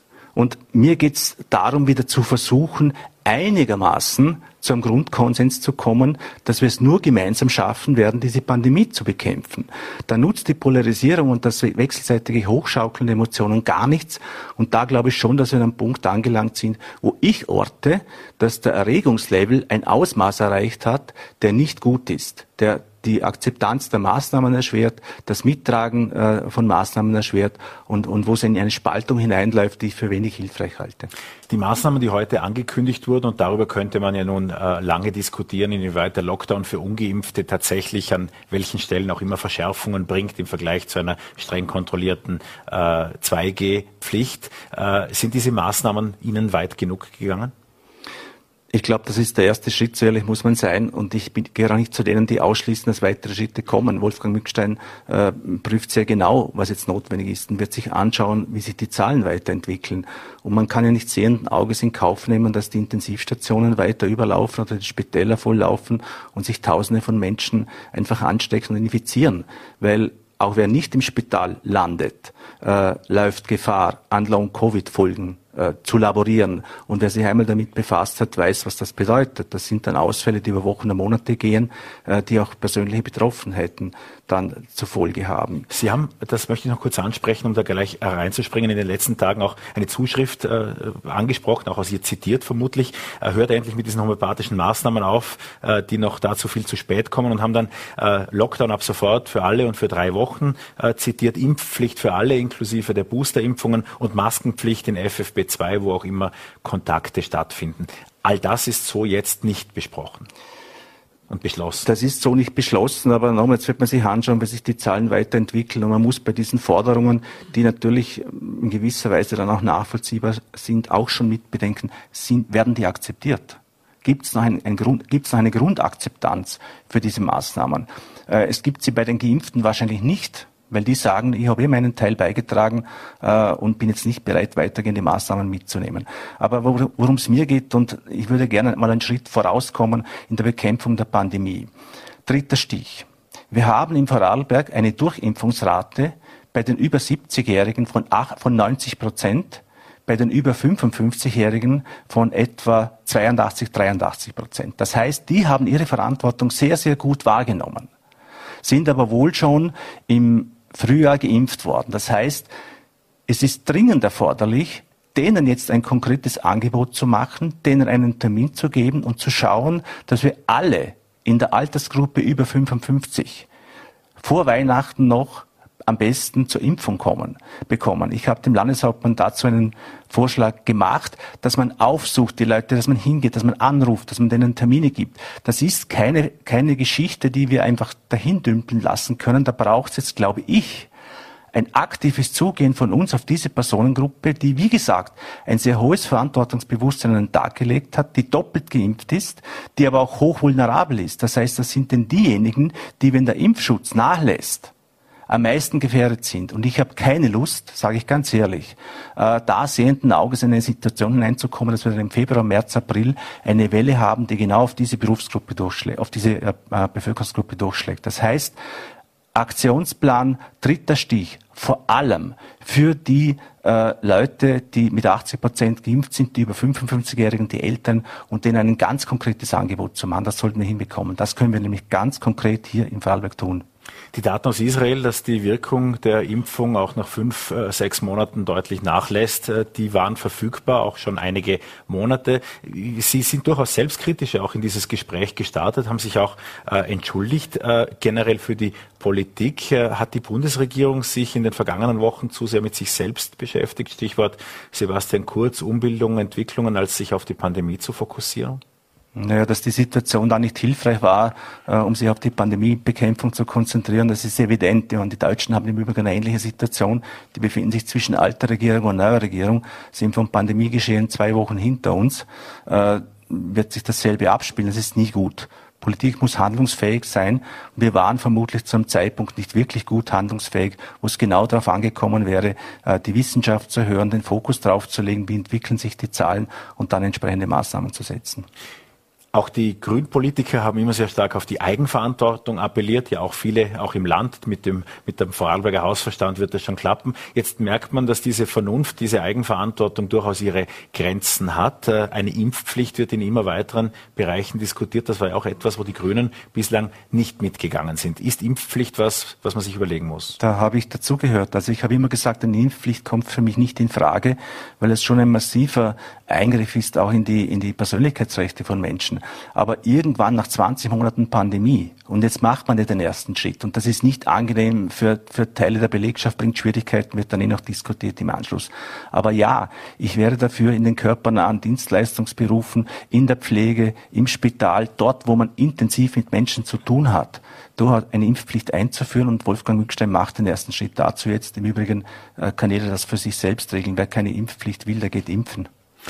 Jetzt hoffen wir doch, dass es für Geimpfte auch einige Momente in dieser Weihnachtszeit gibt, wo es nicht nur um Gefahr und um Kontrolle und um äh, schlechte Nachrichten geht. Äh, der Weihnachtsmarkt ist ja das ein Sinnbild geworden. Wenn es denn die Möglichkeit gäbe, sich bei einem Glühwein am Bregenzer Weihnachtsmarkt zu treffen, wie um alles äh, soll denn dort eine Kontrolle stattfinden, um zu entscheiden, wer ist jetzt geimpft und wer hat sich von den Ungeimpften da reingeschwindelt, weil das hat auch Karl Nehammer bei der Pressekonferenz noch nachgeschoben. Wer sich nicht an die Regeln hält, zahlt 500 bis 1450 Euro. Es soll also sehr stark kontrolliert werden. Wie stellen Sie sich das konkret vor? Schwierig. Also ich halte da die polizeistaatlichen Methoden für begrenzt wirksam. Wie soll denn das funktionieren? Wir brauchen keinen Polizeistaat, wir brauchen einen Vernunftstaat. Also die Vernunft eines jeden Einzelnen ist ein Stück weit auch gefragt und die Übernahme von, von Eigenverantwortung. Und ich persönlich werde im öffentlichen Raum überall, wo ich hingehe, Maske tragen und auch in Innenräumen Maske tragen. Äh, und ich werde mich auch PCR testen lassen, obwohl ich geimpft bin. Das ist meine eigene Verantwortung, die ich wahrnehme, weil ich eben glaube, man kann sich auch nicht darauf zurückziehen, jetzt bin ich geimpft, das ist eh alles super. Ich kann auch jemanden anstecken. Also bin ich in meinen Augen verpflichtet, mich auch testen zu lassen, Maske zu tragen, Abstand zu halten, Hände zu waschen, die üblichen Dinge, die Robert Spiegel auch eingefordert hat. Zum parteipolitischen Spektrum noch kurz der Abschluss. Äh, nahezu alle Parteien haben sich klar äh, für Impfaufrufe äh, verwendet. Auch in Vorarlberg waren das alle Parteien bis eben bis auf die FPÖ. Welche Rolle spielt die FPÖ in dieser Pandemie? Sie merken, wie ich zögere, weil es mir schwerfällt, da angemessene Worte zu finden. Was Herbert Kickl aufführt in der Pandemie, halte ich für in zwei Richtungen extrem gefährlich. Er spaltet die Bevölkerung ganz bewusst, schürt Hass, ist in meinen Augen ein Hassprediger auf der Welle der Pandemie und gefährdet Menschenleben. Und ich sage das mit dieser Deutlichkeit. Wer sich verhält, wie sich Herbert Kickl und die FPÖ verhält, gefährdet Menschenleben. Und das sehenden Auges in Kauf zu nehmen für ein paar Wählerstimmen, das halte ich für, für, für moralisch extrem verwerflich und für politisch inakzeptabel. Johannes Rauch war das mit klaren Worten. Vielen Dank für Ihren Besuch am Sonntagnachmittag bei uns im Studio. Danke auch. Und bei uns geht die Sondersendung mit äh, Ansprechpartnern weiter. In der Zwischenzeit vielleicht noch mal eine gute Nachricht dazwischen vom Skifahren, nachdem es ein trüber Sonntagnachmittag ist. Viele von uns jetzt ja auch vorm Fernseher oder hier äh, vorm Handy an dieser Sondersendung sitzen. Gestern war es schwierig für die Katharina Liensberger und für die anderen Österreicherinnen äh, in die Qualifikation zu kommen. Es war nicht nur schwierig, es war unmöglich. Äh, Im Fall der Kathi Liensberger eine Disqualifikation. Heute sieht es besser aus. Am Vormittag hat Arno Hirschbühl es geschafft, ins Finale zu kommen und darum dürften Sie sich schon auf die Zeit ab 16 Uhr freuen, wenn es dann in der Flexen Arena weitergeht. Aber inzwischen steht da nicht Arno Hirschbühl, sondern Marc Springer. Vielen Dank, Gerold.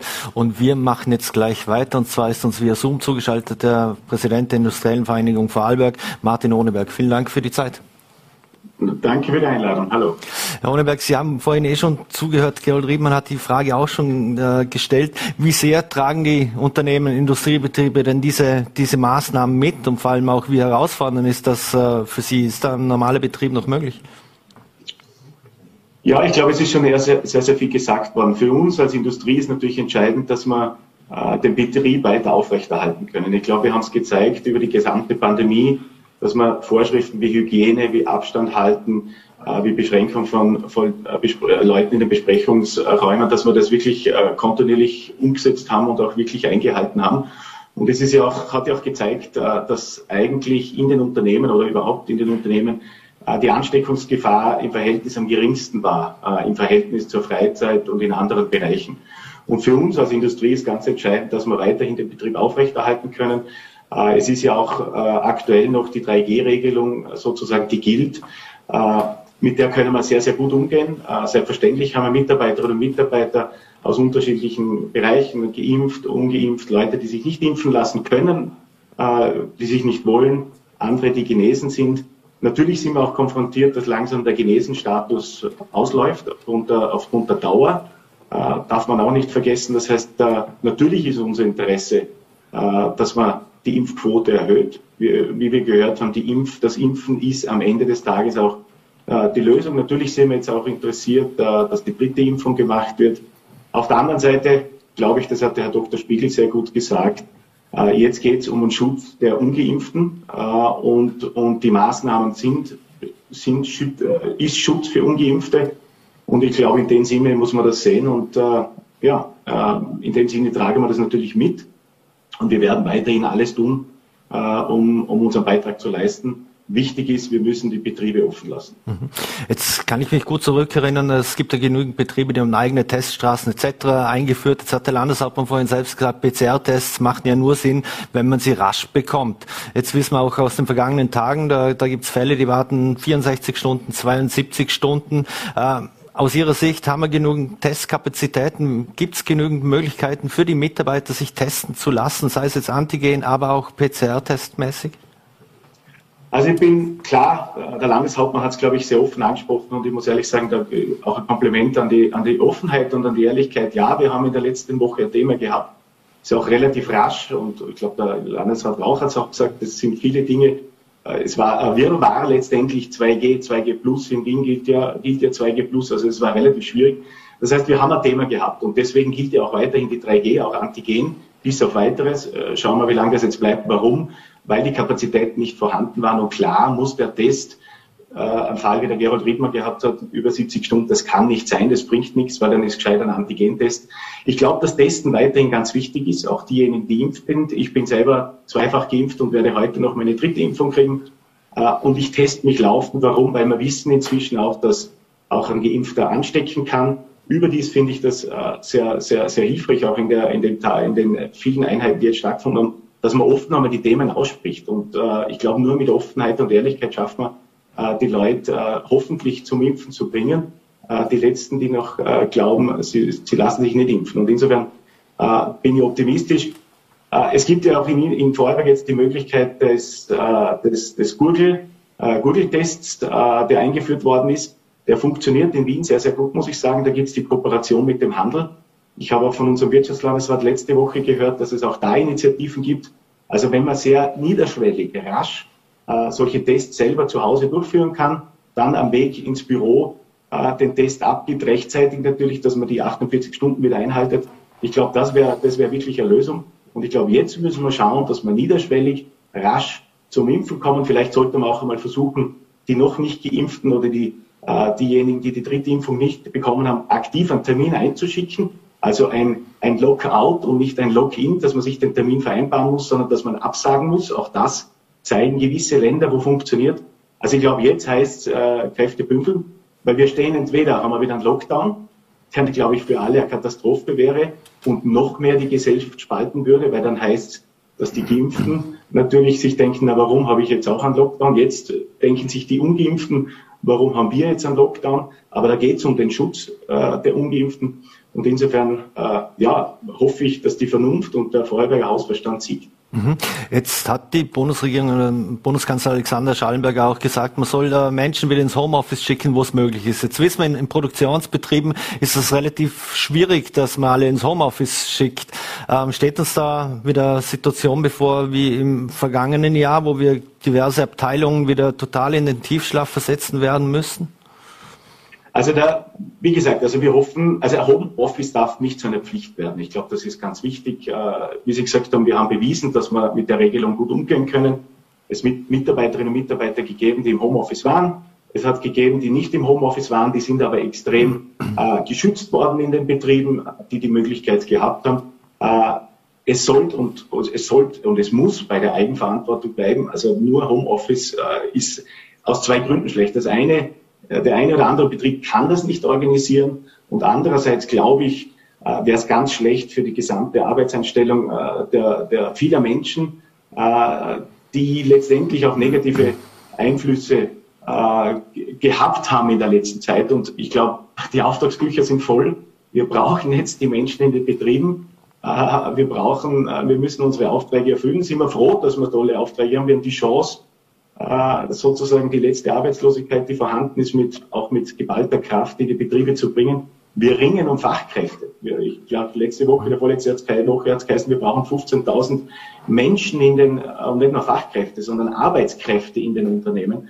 Und also das wäre katastrophal. Und nachdem wir so extrem exportorientiert sind, würde auch niemand verstehen, äh, wenn man jetzt äh, sozusagen sagen müsste, wir können nicht ausliefern, weil Homeoffice. Also mhm. ganz wichtig, Betriebe aufrechterhalten ohne Homeoffice-Pflicht. Wir werden das regeln, niederschwellig impfen zu können, testen zu können und dann werden wir das dann werden wir das äh, gemeinsam schaffen. Mhm. Sie haben den Fachkräftemangel angesprochen, grundsätzlich 3G am Arbeitsplatz. Das ist ja für viele Mitarbeiter doch ein recht großer Aufwand, die sich nicht impfen lassen wollen oder können oder, oder, oder wie auch immer. Ähm, schiebt man da die Verantwortung etwas den Betrieben zu, die das dann auch kontrollieren müssen und die da Druck aufbauen müssen? Weil viele Menschen werden es sich nicht leisten können, einfach den Job zu künden, weil sie die Maßnahmen nicht mittragen wollen in den Unternehmen oder wo auch immer, weil da geht es ja auch um Existenzen. Also wir sind als, als Arbeitgeber sind interessiert, die Lösungen mit den Mitarbeiterinnen und Mitarbeitern zu finden. Ich glaube, äh, natürlich tut sich ein Betrieb mit ein paar tausend Leute schwieriger, das zu regeln. Äh, natürlich wäre es in dem Sinne und für alle vernünftig klare, klare Regeln zu haben, auch natürlich mit einem gewissen äh, Backing seitens des, des, der Verordnung oder des Gesetzes. Auf der anderen Seite glaube ich aber wirklich, dass, dass, dass, dass man das innerbetrieblich lösen kann. Man muss den niederschwelligen Zugang schaffen. Man muss die Impfmöglichkeiten wieder erhöhen. Man braucht äh, Erhöhung der, der, der PCR-Kapazitäten. Wie gesagt, der Google-Test finde ich super, funktioniert in Wien hervorragend. Auch wirklich äh, innerhalb von 24 Stunden, Ko Kooperation mit dem Handel. Äh, dann werden wir die Lösung finden. Und, und der eine oder andere wird sich schwer tun. Ich habe selber im Unternehmen einen Mitarbeiter, der gesagt hat, du, ich bin leider Gottes aufgrund meiner physischen physischen Handicaps kann ich jetzt nicht mehr bei jedem Tag einen PCR-Test machen oder alle 48 Stunden. Ich kann dort nicht mehr hinfahren, auch mit den öffentlichen Verkehrsmitteln nicht. Na, dann haben wir natürlich eine Lösung gefunden, dass der jetzt im Homeoffice bleibt, bis die Situation so ist. Andere finden wieder die Lösung. Also ich glaube, wir müssen jetzt einfach flexibel sein. Wir haben es bis jetzt geschafft, pragmatisch umzugehen. Und äh, wenn es dabei bleibt, dann bin ich zuversichtlich. Das mhm. Schlimmste wäre ein Lockdown und insofern jeder Schutz für die un äh, jeder Schutz für, für jene, die, die gefährdet sind, ist, ist, ist am Ende des Tages positiv. Mhm. Abschließend die Frage noch, jetzt gibt es ja die Initiative im Land von äh, Christian Beer initiiert, Ungeimpfte und Geimpfte willkommen. Ähm, man will sich da gegen die Spaltung aussprechen oder dagegen wirken. Äh, wie sehen Sie diese Initiative? Ihr Unternehmen war ja nicht dabei, glaube ich, was ich gesehen habe in den Logos. Nein, ich war nicht dabei. Äh, also jeder darf eine Initiative setzen, das ist einmal, das ist einmal ganz klar und äh, ich, ich sage ehrlich gesagt, jeder hat Recht auf eigene Meinung, äh, aber kein Recht, kein Recht auf eigene Fakten. Und ich glaube, das ist, das ist der Punkt. Die Fakten zeigen, dass am Ende des Tages die erhöhte Impfquote dazu führt, dass wir die Pandemie äh, beseitigen können. Darum stehe ich auch für einen sanften Druck in Richtung Impfen. Auf der anderen Seite muss man auch sagen, wir, haben die, wir, wir können zwischen Pest und Cholera entscheiden. Entweder setzen wir Maßnahmen zum Schutz oder wir haben wieder den Lockdown und es muss klar sein, wenn es einen Lockdown gibt, dann wird sich dann wieder der geimpfte Bereich sagen, na warum habe ich jetzt die negative Konsequenzen zu tragen, weil sich andere nicht impfen lassen. Das heißt, wir haben die Spaltung, wir als Industrie und als Unternehmen in Vorarlberg, wir wollen keinesfalls eine Spaltung der Gesellschaft, ganz im Gegenteil. Deswegen ist, glaube ich, wichtig und, und finde es auch, wie gesagt, positiv, dass man da so offen auch jetzt über die Themen gesprochen hat, egal ob es der Dr. Spiegel, der Landeshauptmann oder der Landesrat war. Äh, ich glaube, wir müssen die Themen offen ansprechen. Äh, eine Spaltung wollen wir alle nicht. Initiativen wie diese führen natürlich ein bisschen zur Spaltung, weil man darauf hinweist. Äh, deswegen habe ich, wie gesagt, auch nicht mitgemacht. Und, und, und, aber man, man akzeptiert das natürlich. Aber eine Spaltung in die andere Richtung wäre genauso schlecht. Und insofern, wir wollen keine Spaltung in Vorarlberg und ich hoffe, dass es zu der auch nicht kommt. Sagt Martin Ohneberg, Präsident der Industriellen Vereinigung. Vielen Dank für die Zeit und einen schönen Sonntagnachmittag. Und wir Vielen Dank für die Einladung.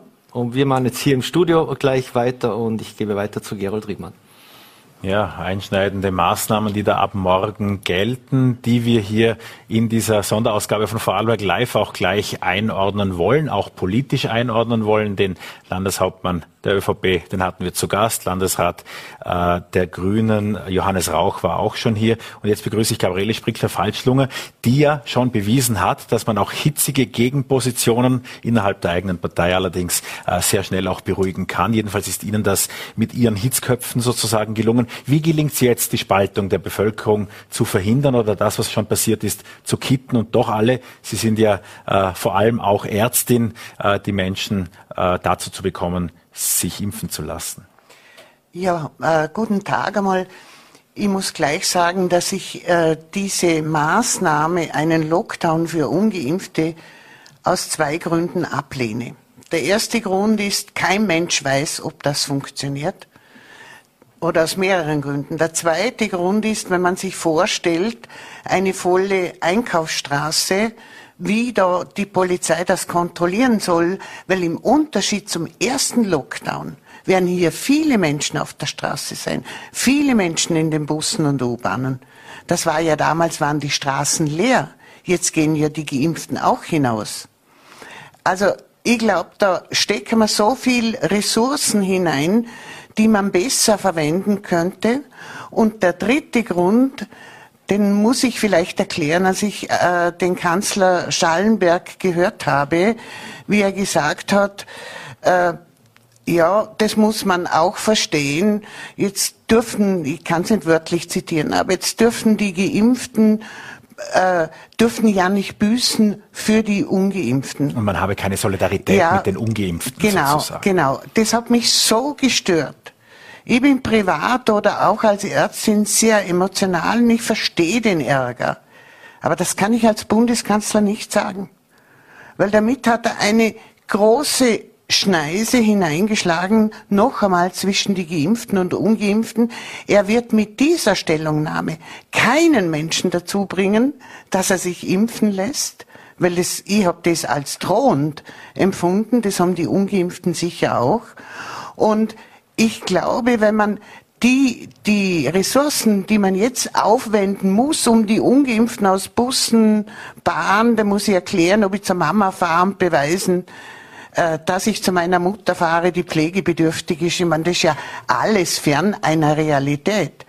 Diese Ressourcen sollte man nutzen, um die jetzt bestehende 2G-Regel zum Beispiel zu prüfen. Oder, was ich sehr oft erlebe, die Leute bekommen die Absonderungsbescheide vier Tage später. Also ich denke, da muss man das Geld und das Personal da hineinstecken. Und der Landeshauptmann hat es jetzt gesagt. Ich, ich kann das von mir selber sagen. Ich habe im Jänner, weil ich selber geimpft habe, BioNTech bekommen und ich hatte im Oktober bereits keinen Schutz mehr. Und äh, man muss jetzt alles daran setzen. Meine Vorsitzende in Wien, die Pam Randy Wagner, hat das ja am Beispiel von Israel schon lange gesagt. Der Impfschutz hält nicht so lange. Das scheint mir derzeit die allerwichtigste Maßnahme, gerade die älteren Leute, äh, aber auch das Gesundheitspersonal aufzufrischen und das möglichst rasch, nachdem man schon den ganzen Sommer geschlafen hat und ich kann es nicht anders sagen. Vielleicht einen kurzen Einschub an Sie als Ärztin, weil Sie das ansprachen. Äh, auch Dinge, die wir auch von Leserinnen und von Lesern hören, ist ja die ersten zwei Impfungen, die haben wir gemacht. Bei der dritten, ich weiß noch nicht so genau, mal abwarten, vielleicht noch zuerst einen Antikörpertest machen. Was denken Sie, wenn Sie sowas hören? Also ich sage allen nein. Sofort den dritten Stich holen. Äh, ich glaube auch, dass man den Menschen da behilflich sein muss, weil ein Teil sich nicht selber anmelden kann oder die Kinder fragen muss und dann ist man doch nicht so sicher, ob man sich impfen lässt oder nicht. Ich glaube, es ist richtig, dass man hier ganz aktiv auf die Leute zugeht. Also ich mache das in meiner Ordination und sage, Sie brauchen den dritten Stich. Sie haben angesprochen, dass äh, die Maßnahmen jetzt äh, zuvor schon nicht gut kontrolliert worden sind in dieser Woche, in der 2G äh, galt, dass gegebenenfalls das ab morgen völlig unkontrollierbar äh, ja auch wäre. Was wären denn jetzt die richtigen Maßnahmen? Dabei zu bleiben, ich hörte aus Ihren Worten eher heraus, eher bei 2G bleiben und nicht Lockdown für alle. Na, das möchte ich so nicht sagen, aber ich, im Unterschied zu vielen anderen Politikern und Politikerinnen, ich bin keine Fachfrau, ich bin keine Epidemiologin. Aber mein, mein Verstand sagt mir, entweder machen wir einen Lockdown für alle und ich sage es Ihnen ganz ehrlich, das ist ja unbestritten, dass zwei oder drei Wochen Lockdown für alle am ehesten die Welle bricht. Wir werden es anders nicht schaffen. Das, glaube ich, ist aber sehr persönliche Meinung. Oder man kontrolliert ganz scharf die, die jetzigen Bestimmungen. Man kontrolliert wirklich sehr scharf. Und da gibt es so viel Nachholbedarf. Ich habe gerade meinen einen Verwandten von mir, da komme ich gerade her, der ist selber Lehrer, dem ein positives Kind am Montag in der Schule gehabt und dann hat das Infektionsteam gesagt, sie kommen am Freitag vorbei. Also es halte ich für skandalös. Da kann man noch so viel investieren. Und wenn die Epidemiologen aber sagen, es hilft nur ein genereller Lockdown, dann bin ich lieber, dann bin ich eher für einen generellen Lockdown wie für einen Lockdown für Ungeimpfte, der diese zwei Gruppen noch viel stärker spaltet. Wie sehen Sie das politische Spektrum? Wir haben vorher mit Landesrat Rauch ja auch schon dazu gesprochen. Äh, wie geht es Ihnen mit der Rolle der FPÖ, die sich als einzige Partei anders positioniert als der restliche, das restliche Spektrum der Politik? Also ich glaube, da muss man schon differenzieren und das tue ich auch. Also dem Herrn Kickel kann ich nicht zuhören, weil das ist einfach jenseits jeglicher Wissenschaft. Und wenn das jemand ist, ist es auch sinnlos, das zu diskutieren. Da versucht man eine bestimmte Wählergruppe anzusprechen. Das halte ich für gefährlich, einfach gesundheitspolitisch. Ich habe diese Töne von der FPÖ im Land noch nicht gehört. Das muss ich ehrlich sagen. Ich bin jetzt keine Freundin vom Herrn Bitschi, der nachher kommt. Aber diese Töne habe ich nicht gehört. Also die kann man, glaube ich, nicht gemeinsam, kann man Kickel und Bitschi da in einem Atemzug nennen. Zum Abschluss noch, wie ist Ihre Erwartungshaltung für diesen Winter, jetzt gerade auch für die kommenden Wochen? Glauben Sie, dass diese Maßnahme, wenn jetzt auch die 2G-Variante stärker, also die 2G-Regel stärker kontrolliert wird, dass damit diese Welle zu brechen ist oder wird es weitere Maßnahmen brauchen? Ich glaube ganz ehrlich, wenn die Entwicklung so weitergeht, wir haben heute sogar am Sonntag wieder sehr, sehr hohe Zahlen, dann wird das in einen allgemeinen Lockdown münden. Da bin ich mir ganz sicher. Gabriele Sprickler-Falschlunger war das. Vielen Dank für den Besuch bei uns im Studio. Dankeschön. 11.552 Infektionen wurden heute gemeldet, ganz genau österreichweit. Es sind also weiterhin für äh, insbesondere das Wochenende sehr, sehr hohe Werte. Und äh, wir begrüßen nun den eben angesprochenen FPÖ-Clubobmann und Chef Christoph Bitschi bei uns im Studio. Herr Bitschi, einen schönen Sonntag. Grüß Gott, Herr Riedmann. Jetzt haben Sie doch einiges von Ihren Parteikollegen zu hören bekommen. Insbesondere natürlich heißt die Figur, an der sich alle reiben, Herbert Kickl, der österreichische äh, Chef der FPÖ. Und äh, Gabriele Sprickler-Falschlunger von der SPÖ sprach gerade an, solche Töne habe man in Vorarlberg bisher nicht gehört, von Ihnen nicht gehört. Sie nimmt sie also in Schutz, was auch nicht oft passiert. Inwieweit äh, ist Herbert Kickl auf dem richtigen Weg in dieser äh, klaren äh, Positionierung, aber auch in dem, dass er sagt, man soll Entwurmungsmittel nehmen und alle möglichen Dinge und dass es, also nicht, dass es Corona nicht gibt, aber es sind da Dinge dabei, die wissenschaftlich überhaupt keinen Bestand haben. Das müssen Sie doch auch sehen. Natürlich wird jetzt alles unternommen, speziell von Türkis-Grün, um die Schuld irgendwie auf andere auch abzuschieben. Das ist doch, wenn man so will, der neue Stil von Türkis-Grün. Man ist nicht selber schuld, die böse Bevölkerung ist schuld, in dem Fall vielleicht der Herbert Kickl ist schuld. Wenn man sich das Chaos, die Entwicklung der Gesellschaft in den letzten Tagen, in den letzten Wochen anschaut, dann kann man von einer durchaus dramatischen Entwicklung sprechen. Es gibt eine tiefe Spaltung jetzt speziell mit dem Lockdown für die ungeimpften Menschen im Land und diese Spaltung, die sollte man schon ernst nehmen. Ich habe da nicht das Gefühl, habe heute zugehört, speziell auch was der Landeshauptmann gesagt hat, das wirkt so eine Art, als ob man im Glashaus sitzt und mit den Problemen der Menschen da draußen überhaupt nichts zu tun hat. Und diese gefährliche Entwicklung, diese Spaltung der Gesellschaft, daran ist einzig und allein Türkis-Grün mit ihren Maßnahmen schuld. Man glaubt zwar oft, es kann nicht noch schlimmer kommen, Türkis-Grün beweist in Wahrheit jeden Tag das Gegenteil. Jetzt haben Sie in die andere Richtung zurückgeschlagen, aber bleiben wir doch kurz konstruktiv. Insofern, wie geht's, wie, wie ist der Ansatz der FPÖ, diese Pandemie zu beenden? Ich fürchte, wenn ich auch noch dieses Entwurmungsmittel, das äh, Ihr Parteichef empfiehlt, bekommen würde, es auch nehmen würde, ich befürchte, dass die Pandemie, äh, jedenfalls sagen das alle Wissenschaftler, sich damit nicht beenden lässt. Ich glaube, die ÖVP hat in Summe gefühlt die Pandemie jetzt schon 15 Mal als beendet erklärt in ihren großen PR-Maßnahmen. Unser Ansatz war immer klar. Es gilt einerseits die besonders beschützten, besonders betroffenen Risikogruppen in diesem Land endlich zu schützen. Und es geht eines sicherzustellen, dass die Schutzmaßnahmen endlich funktionieren.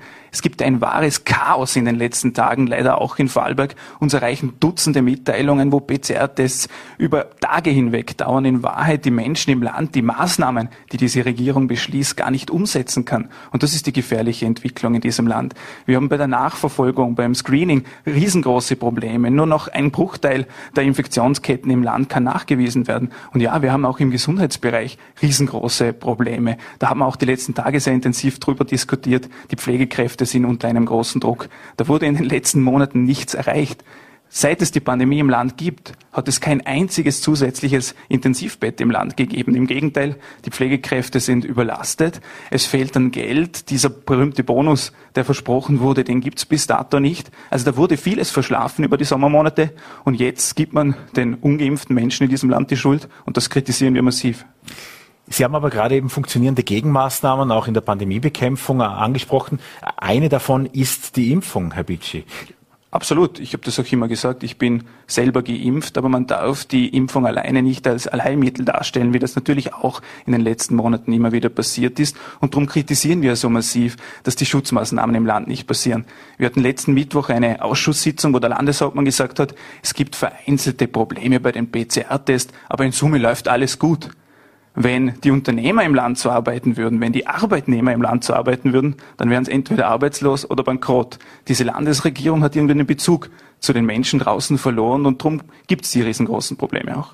Konkret heißt es jetzt also, dass alle Ungeimpften ab morgen äh, sich nur mehr äh, für spezielle Wege aus dem Haus äh, getrauen sollten. Allerdings sind da sehr, sehr viele Ausnahmen aufgelistet von der Arbeit natürlich zum einen äh, bis hin auch zu äh, einzelnen persönlichen Bezugspersonen ich könnte für mich wahrscheinlich schon argumentieren, dass derjenige, mit dem ich gerade eben ein Bier trinken will, zu Hause eben jene persönliche Bezugsperson ist. Auch schwierig, das zu kontrollieren. Was glauben Sie, wird in den nächsten Tagen passieren? Gerade auch wenn der Innenminister so scharfe Kontrollen angesprochen hat. Scharfe Kontrollen ist ja etwas, was die FPÖ normalerweise ganz gut findet. Jeder, der nur einen Hauch von Hausverstand mit sich führt, weiß, dass diese Maßnahmen nicht im Ansatz kontrolliert werden können. Ich habe gestern mit einer Verkäuferin im Handel gesprochen, die hat mich gefragt, Herr Pitschi, wie sollen wir das kontrollieren? Müssen wir jedem Gast nachspringen und fragen, ob er jetzt getestet oder geimpft ist? Das ist ein riesengroßes Problem und die Verantwortlichen wissen natürlich auch, dass das nicht funktioniert. Das ist eine reine Schikane in Richtung jener Menschen, die sich halt entschlossen haben, sich nicht impfen zu lassen. Und mein Ansatz ist klar, es darf da nicht unterschieden werden zwischen besser besseren Menschen und schlechteren Menschen, ob, nur wenn man sich impfen lässt oder nicht. Das ist die freie Entscheidung eines jeden. Und eben diese tiefe Spaltung der Gesellschaft, die spüren wir in den letzten Tagen nicht. Umsonst gibt es große Demonstrationen im Land, große Demonstrationen auch österreichweit. Und da gehöre ich nicht zu jenen, die sagen, dass das irgendwie eingedämmt werden soll. Im Gegenteil, da gibt es ganz, ganz viele Menschen, die die Nase voll haben von dieser Politik. Ja, das mit das der Unzufriedenheit habe ich ja gut verstanden, auch dass es eine Spaltung gibt. Auch, dass ja, das wurde heute teilweise in Abrede gestellt, dass es überhaupt eine Spaltung gibt. Naja, das, die also Spaltung mir, gibt es im Land, da gibt es eine tiefe, nicht von Ihnen, aber da gibt es eine tiefe Spaltung in diesem Land und da werden wir mit aller Kraft dafür kämpfen, dass das nicht noch weiter getrieben wird. Denn die Eskalationsschraube von Türkisgrün, die wird ja jeden Tag noch weiter angezogen. Naja, die Testungen, dass die nicht funktionieren, um das äh, kurz abzuschließen, auch das haben wir angesprochen, auch damit den Landeshauptmann konfrontiert. Nur ja, aber der Landeshauptmann hat am Mittwoch noch gesagt, es gibt vereinzelt Probleme, aber in Summe funktioniert. Nichts funktioniert in diesem Bereich. Und wie gesagt, die Regierung setzt irgendwelche Maßnahmen um und weiß in Wahrheit, die können nicht umgesetzt werden, weil die Testkapazität werden fehlen in diesem Land. Und das Ähnliche ist ja auch beim Impfen der Fall. Wenn man sich die Impfschlangen im Land angeschaut hat, hat auch da nicht vieles funktioniert, bis hin, wie gesagt, zum Screening, wo die Infektionsketten nicht nachverfolgt werden können. Also gestern beim Impfzentrum in Bregenz, da wäre noch viel, viel Platz gewesen für Ungeimpfte, für nicht angemeldete, für Angemeldete. Also da hat es keine Schlangen gegeben, kann Sie beruhigen. Aber Sie werden mir recht geben, dass es nicht sein kann und dass es die Menschen im Land auch nicht verstehen, dass die Bundesregierung, die Landesregierung Maßnahmen umsetzt und man in Wahrheit ab Tag eins weiß, dass diese Maßnahmen nicht umgesetzt werden können, weil beispielsweise die Testkapazitäten im Land fehlen. Na, das ist keine seriöse Politik. Deshalb frage und darum ich verstehe ich auch, dass die Menschen angespannt sind und ja auch auf die Straße gehen. Alles gut, geschenkt. Die Frage ist nur, was ist jetzt ein konstruktiver Weg heraus? Sie haben die nicht funktionierenden Tests angesprochen und bei den PCR-Tests gibt es ja massig Probleme. Die Labore sind überlastet, scheinen da irgendwie zu implodieren, müssen das in den Griff bekommen. Jedenfalls heute einen PCR-Test zu bekommen, ist ein nahezu Ding der Unmöglichkeit in Vorarlberg. Wir haben äh, heute sogar gehört, ich mir gerade vorhin eine Dame geschrieben, dass jetzt ihnen offensichtlich sogar nahegelegt wird, nur Antigen-Tests zu machen, die dann anscheinend ab morgen oder übermorgen auch gelten sollen. Also es ist ein völliges Wirrwarr im Land. Die Menschen kennen sich nicht aus. Auch die Unternehmer kennen sich nicht aus. Sie haben es vorhin angesprochen. Es gibt jetzt eine Initiative im Land, die auch mit Inseraten darstellen will, dass diese Spaltung der Gesellschaft auch nicht sein kann, dass gesunde Menschen irgendwie angeprangert werden. Das ist eine sehr dramatische Entwicklung in Vorarlberg und da sollte die Politik auch endlich erkennen, dass hier was ganz dramatisch in die falsche Richtung geht.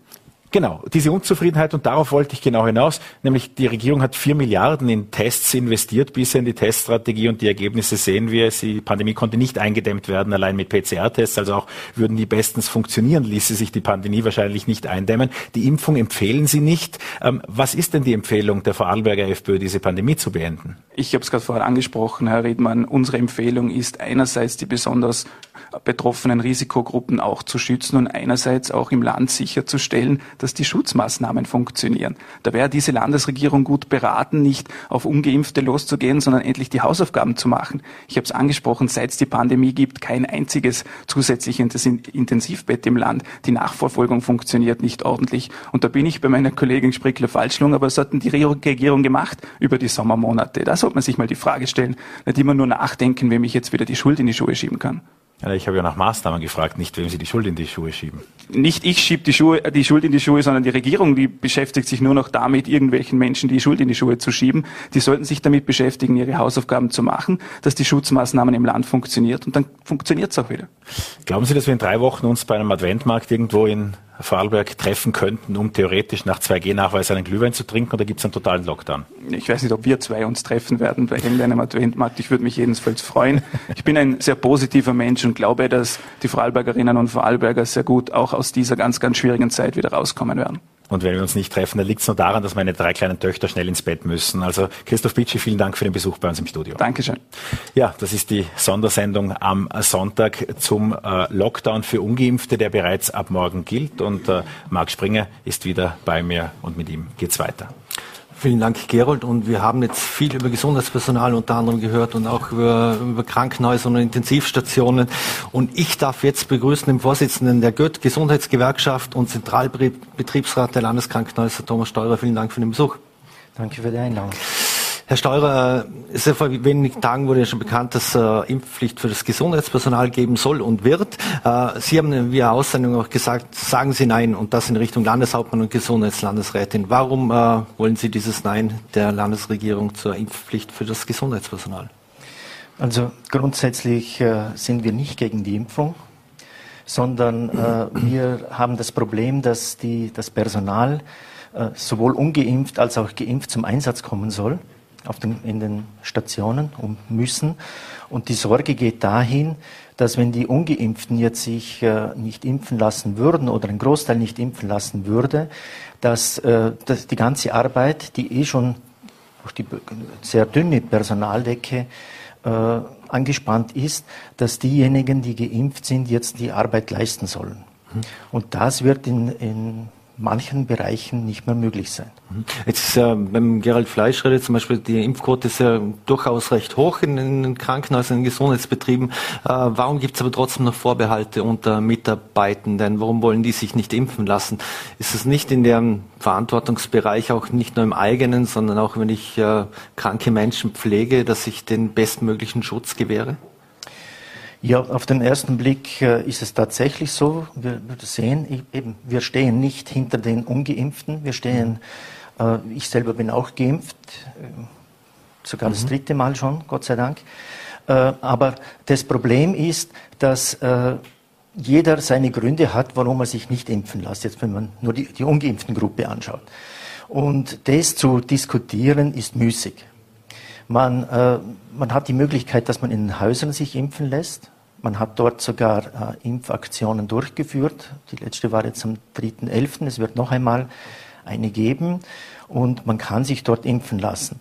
Die Frage ist, äh, wie viele werden sich impfen lassen? Dass einige sich impfen lassen werden, davon gehen wir aus, das hoffen wir auch. Und die nächste Frage ist eben, was geschieht mit denjenigen, die nicht geimpft sind? Werden die gekündigt? Haben die kein Arbeitsverhältnis mehr?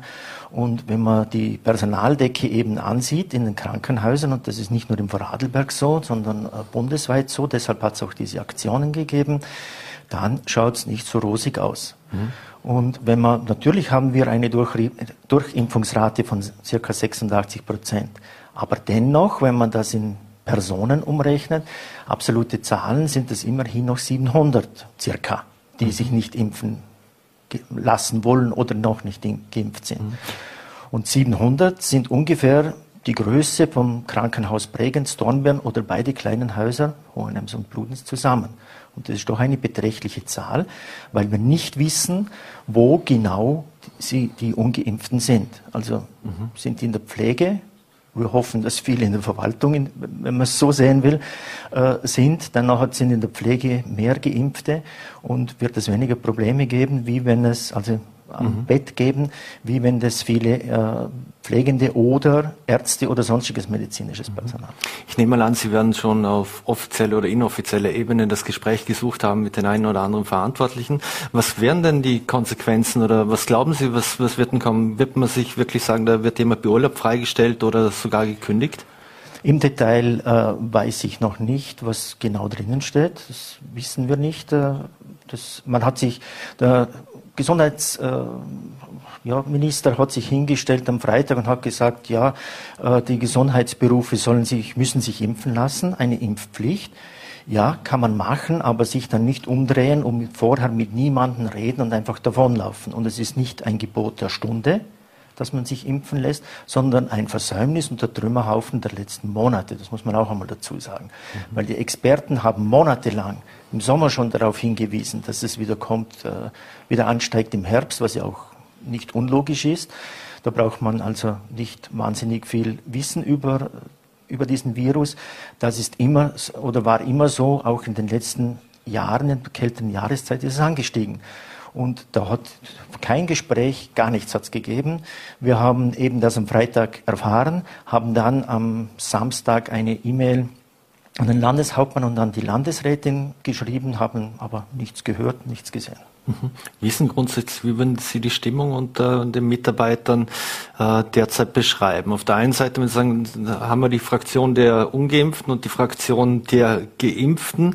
Äh, jetzt wissen wir aus äh, diversen Krankenhäusern schon, dass äh, Pflegepersonal es selbst schon nicht verstehen kann, wenn auf ihren Stationen Ungeimpfte landen mit, mit Covid. Äh, wird das zunehmender Problem äh, unter den Mitarbeitern in, in den Krankenhäusern? Es sind zum Teil schon sehr heftige Diskussionen. Auch äh, wir kriegen beinahe jeden Tag Post, äh, wo die eine Gruppe oder die andere Gruppe sich äußert. Und als äh, Betriebsräte und auch die Zentralbetriebsrat ist eben der Auffassung, und das sind nicht nur wir in, in Vorarlberg, sondern dass wir die Bewältigbarkeit im Auge haben natürlich. Wir schlagen uns nicht auf die eine Seite oder auf die andere Seite. Es ist, es scheint logisch zu sein, dass es äh, eine Impf Impfung der Ausweg sein kann. Deshalb haben wir uns auch impfen lassen. Und äh, die Gruppen selber untereinander, ja, die Diskussionen haben wir jeden Tag. Und nicht geimpfte, militante, nicht geimpfte zu überzeugen, dass sie impfen sollen, ist halt, naja, das ist sehr müßig. Deshalb äh, haben wir uns beschränkt darauf, eben auf die Arbeitssituation uns zu konzentrieren und die Diskussionen mit äh, nicht impfen wollen äh, gar nicht mehr eingehen. Mhm. Also eine Möglichkeit wäre oder gewesen wäre, das hätte man aber im Vorfeld schon abklären können, äh, wie man denn äh, mit diesen Patienten umgeht. Also wenn man Stationen hat, wo Patienten kommen, die eben an Corona erkrankt sind, welche, welches Personal dort zum Einsatz kommt. Und da hätte man die eine oder andere Umschichtung durchaus vornehmen können. Also zum Beispiel, wenn man jetzt einen Chemopatienten hernimmt, äh, hätte man durchaus um, Umschichtungen vornehmen können. Was man jetzt, was, wie es dann am Montag äh, genau zugeht, das werden wir dann am Montag eben morgen erfahren, was mhm. los ist. Jetzt wissen wir, Sie haben gesagt, 700 sind nicht geimpft. Äh, auch Geimpfte können natürlich sich infizieren, können das weitertragen, wie auch immer. Jetzt hören wir auch da aus den Krankenhäusern, dass auch dort die Krankheitsfälle nach oben gehen. Wie ist denn da aktuell die Situation aus Ihrer Sicht? Ja, es sind viele, äh, natürlich, wenn man, es sind beides äh, erkrankt. Erkrankte. Also wir haben welche, die eben nicht geimpft sind, die abgesondert sind. Es sind aber genauso auch Geimpfte äh, mhm. erkrankt. Äh, und man muss halt, jetzt geht es. sich aber schon im, über 100 anscheinend sind schon ja. äh, krank. Ja, insgesamt sind, sind es über 100. Äh, deshalb wird es auch ab Montag schwieriger werden, Dienstpläne zu erstellen. Mhm. Wie man denn ab Montag eben noch mit den Nicht-Geimpften umgeht, ob, das schon, ob man das schon am Montag auf scharf stellt und mit was man mit denen dann tut, das werden wir sehen. Aber wir sind es auch in der letzten Welle, waren wir es auch gewohnt oder war es nicht unüblich, in der Hochsaison dieser Welle eben, äh, dass man wöchentliche Dienstpläne nur noch machen kann. Mhm. Und das ist halt für die Leute schon sehr äh, äh, belastend. Jetzt weiß man, die, die, die Ansteckungen steigen exponentiell. Das wird vermutlich auch dort der, der Fall sein. Wie lange halten Sie das aus, bis dann Notbetrieb eingesetzt werden muss im einen oder anderen Krankenhaus? Ja, das kommt jetzt eben darauf an, wie die Gruppe, wie sich die Gruppe der Nicht-Geimpften verhält. Lassen sich viele impfen, dennoch kann sein, dass man das da wursteln. Und wenn, man, äh, wenn sich nicht viele impfen lassen, dann kann es sein, dass Leistungseinschränkungen durchaus im Raum stehen. Das heißt, Planoperationen, andere äh, Untersuchungen äh, hinten angestellt werden müssen. Wie das ungefähr, also der Zustand so ungefähr wie in der zweiten Welle, da war das ja auch der Fall. Mhm. Zuerst war die große Zahl immer die Inzidenz. Dann wollt, hat man sich nur noch orientiert an der Belegung der Intensivbetten. Jetzt kommt oft auch die Kritik, Kritik, dass man es verabsäumt habe, Intensivkapazitäten aufzubauen in den letzten 18 Monaten. Wäre das überhaupt möglich gewesen, so schnell Intensivkapazitäten aufzubauen oder ist es gar nicht realistisch? Das Aufbauen ist nicht das Problem. Man muss ein Bett aufstellen, man braucht die Geräte dazu, aber wer macht nachher weiter? Das Bett, das ist kein Genau, Problem. das wäre jetzt die Frage. Hätte man so viel Personal etc. ausbilden können oder ist das unrealistisch? Na, das ist unrealistisch, weil bis man äh, wirklich, äh, man muss sich das so vorstellen, das sind auf der Intensivstation, bis man da mal eingearbeitet ist, also Routine, jetzt reden wir nicht von Covid, geht es einmal mindestens ein halbes Jahr, bis man da einigermaßen äh, gut drauf ist. Und jetzt haben wir bei Covid, wissen wir ja, dass das hauptsächlich auf die Lunge schlägt also auch andere Organe, aber es ist eine Frage der Beatmung und da braucht man die Spezialisten. Und das sind dann diejenigen, die schon, ein, ich sage jetzt mal, ein Jahr und mehr dort sind und äh, das auch äh, können und, und darin auch geschult sind. Das ist nicht so einfach, dass man da hinsteht und sagt, ja, jetzt tun wir mal und jetzt blasen wir da halt die Luft hinein. Damit ist es nicht getan, da braucht man die Spezialisten und die kann man nicht in dieser kurzen Zeit ausbilden ausbilden. Man kann hingegen die Technik kann man herkarren, die kann man aufstellen, das ist nicht das Problem, aber nutzt nichts, wenn es niemand betreiben kann schlussendlich. Mhm. Merken die Mitarbeiter schon diese Belastung, die jetzt ja schon seit eineinhalb Jahren geht und die ja nicht nur eine psychische Belastung ist, weil es eine ganz andere Situation ist, sondern auch natürlich auch eine physische, weil, weil die natürlich auch physisch viel mehr mit den Patienten machen müssen? Ja, äh, mir, ich habe äh, schon in den vorigen Wellen mit Intensivpersonal immer wieder Kontakt gehabt. Die sind auch vorbeigekommen. Und ich habe noch nie so, also hartgesottene, äh, die da schon jahrelang dort arbeiten, die waren also psychisch am Ende, weil sie gesagt haben, wenn man einen Patienten auf die Intensivstation bekommt und den äh, beatmen muss und man weiß eigentlich, ja, wir beatmen ihn zwar, aber das heißt auch, dass er wahrscheinlich nicht mehr aufwacht, dass er stirbt. Und der ganze Aufwand und diese auf dem Bauch äh, drehen und diese ganzen Spezialtherapien, das ist das Belastende. Das ist das, was man diesen Leuten nicht hoch genug anrechnen kann. Und äh, das Problem ist, ist auch noch äh, natürlich, dass die, seit es Covid gibt, einmal war es eben Covid, dann hat man das Restprogramm, das man zurückgefahren hat, das Routineprogramm, das man zurückgefahren hat, wieder aufgearbeiten müssen. Aber da kam schon die nächste Welle Covid und so ist es bis jetzt immer so weitergegangen. Und deshalb äh, wird man den Personalstand erhöhen müssen und diese äh, jetzt ja, Impfpflicht für Gesundheitsberufe ist deshalb nicht unbedingt aus unserer Sicht nicht unbedingt das Idealste. Mhm. Abschließend noch, wie nehmen Sie diese ganzen Diskussionen in den sozialen Netzwerken wahr? Da, da wird gesprochen, man hat nur Intensivkapazitäten abgebaut, es ist nur jedes zweite Zimmer belegt mit einem Patienten, dass man die Zahlen irgendwie nach oben treibt, dass mit die Bevölkerung Angst kriegt. Wie nehmen Sie das wahr? Das stimmt nicht. Also die Intensivstationen sind alle im Vollbetrieb. Man hat sogar die Intensivstationen schon wieder ausgebaut also zusätzliche Betten äh, aufgestellt. Äh, man hat es vergrößert. Die Stationen sind sehr wohl belegt, also die sind zum Teil überbelegt. Ich weiß nicht, wie man auf solche Ideen kommt. Also ich nehme das nicht so wahr. Und wenn man alles glaubt, was in den sozialen Medien steht, da steht eine Menge, gerade im Hinblick auf Covid, eine Menge, eine Menge Blödsinn drin, mhm. wo man eigentlich äh, eben, wo man eigentlich gar nicht ich mhm. weiß nicht, wie man auf die Idee kommt. Also Eine le letzte Frage noch. Vor einem Jahr haben viele geklatscht für das Pflegepersonal und die Ärzte und so weiter. Ist aus dem Klatschen, ist auch, hat es auch eine finanzielle Belohnung, ein, ein Goodie oder irgendwas gegeben?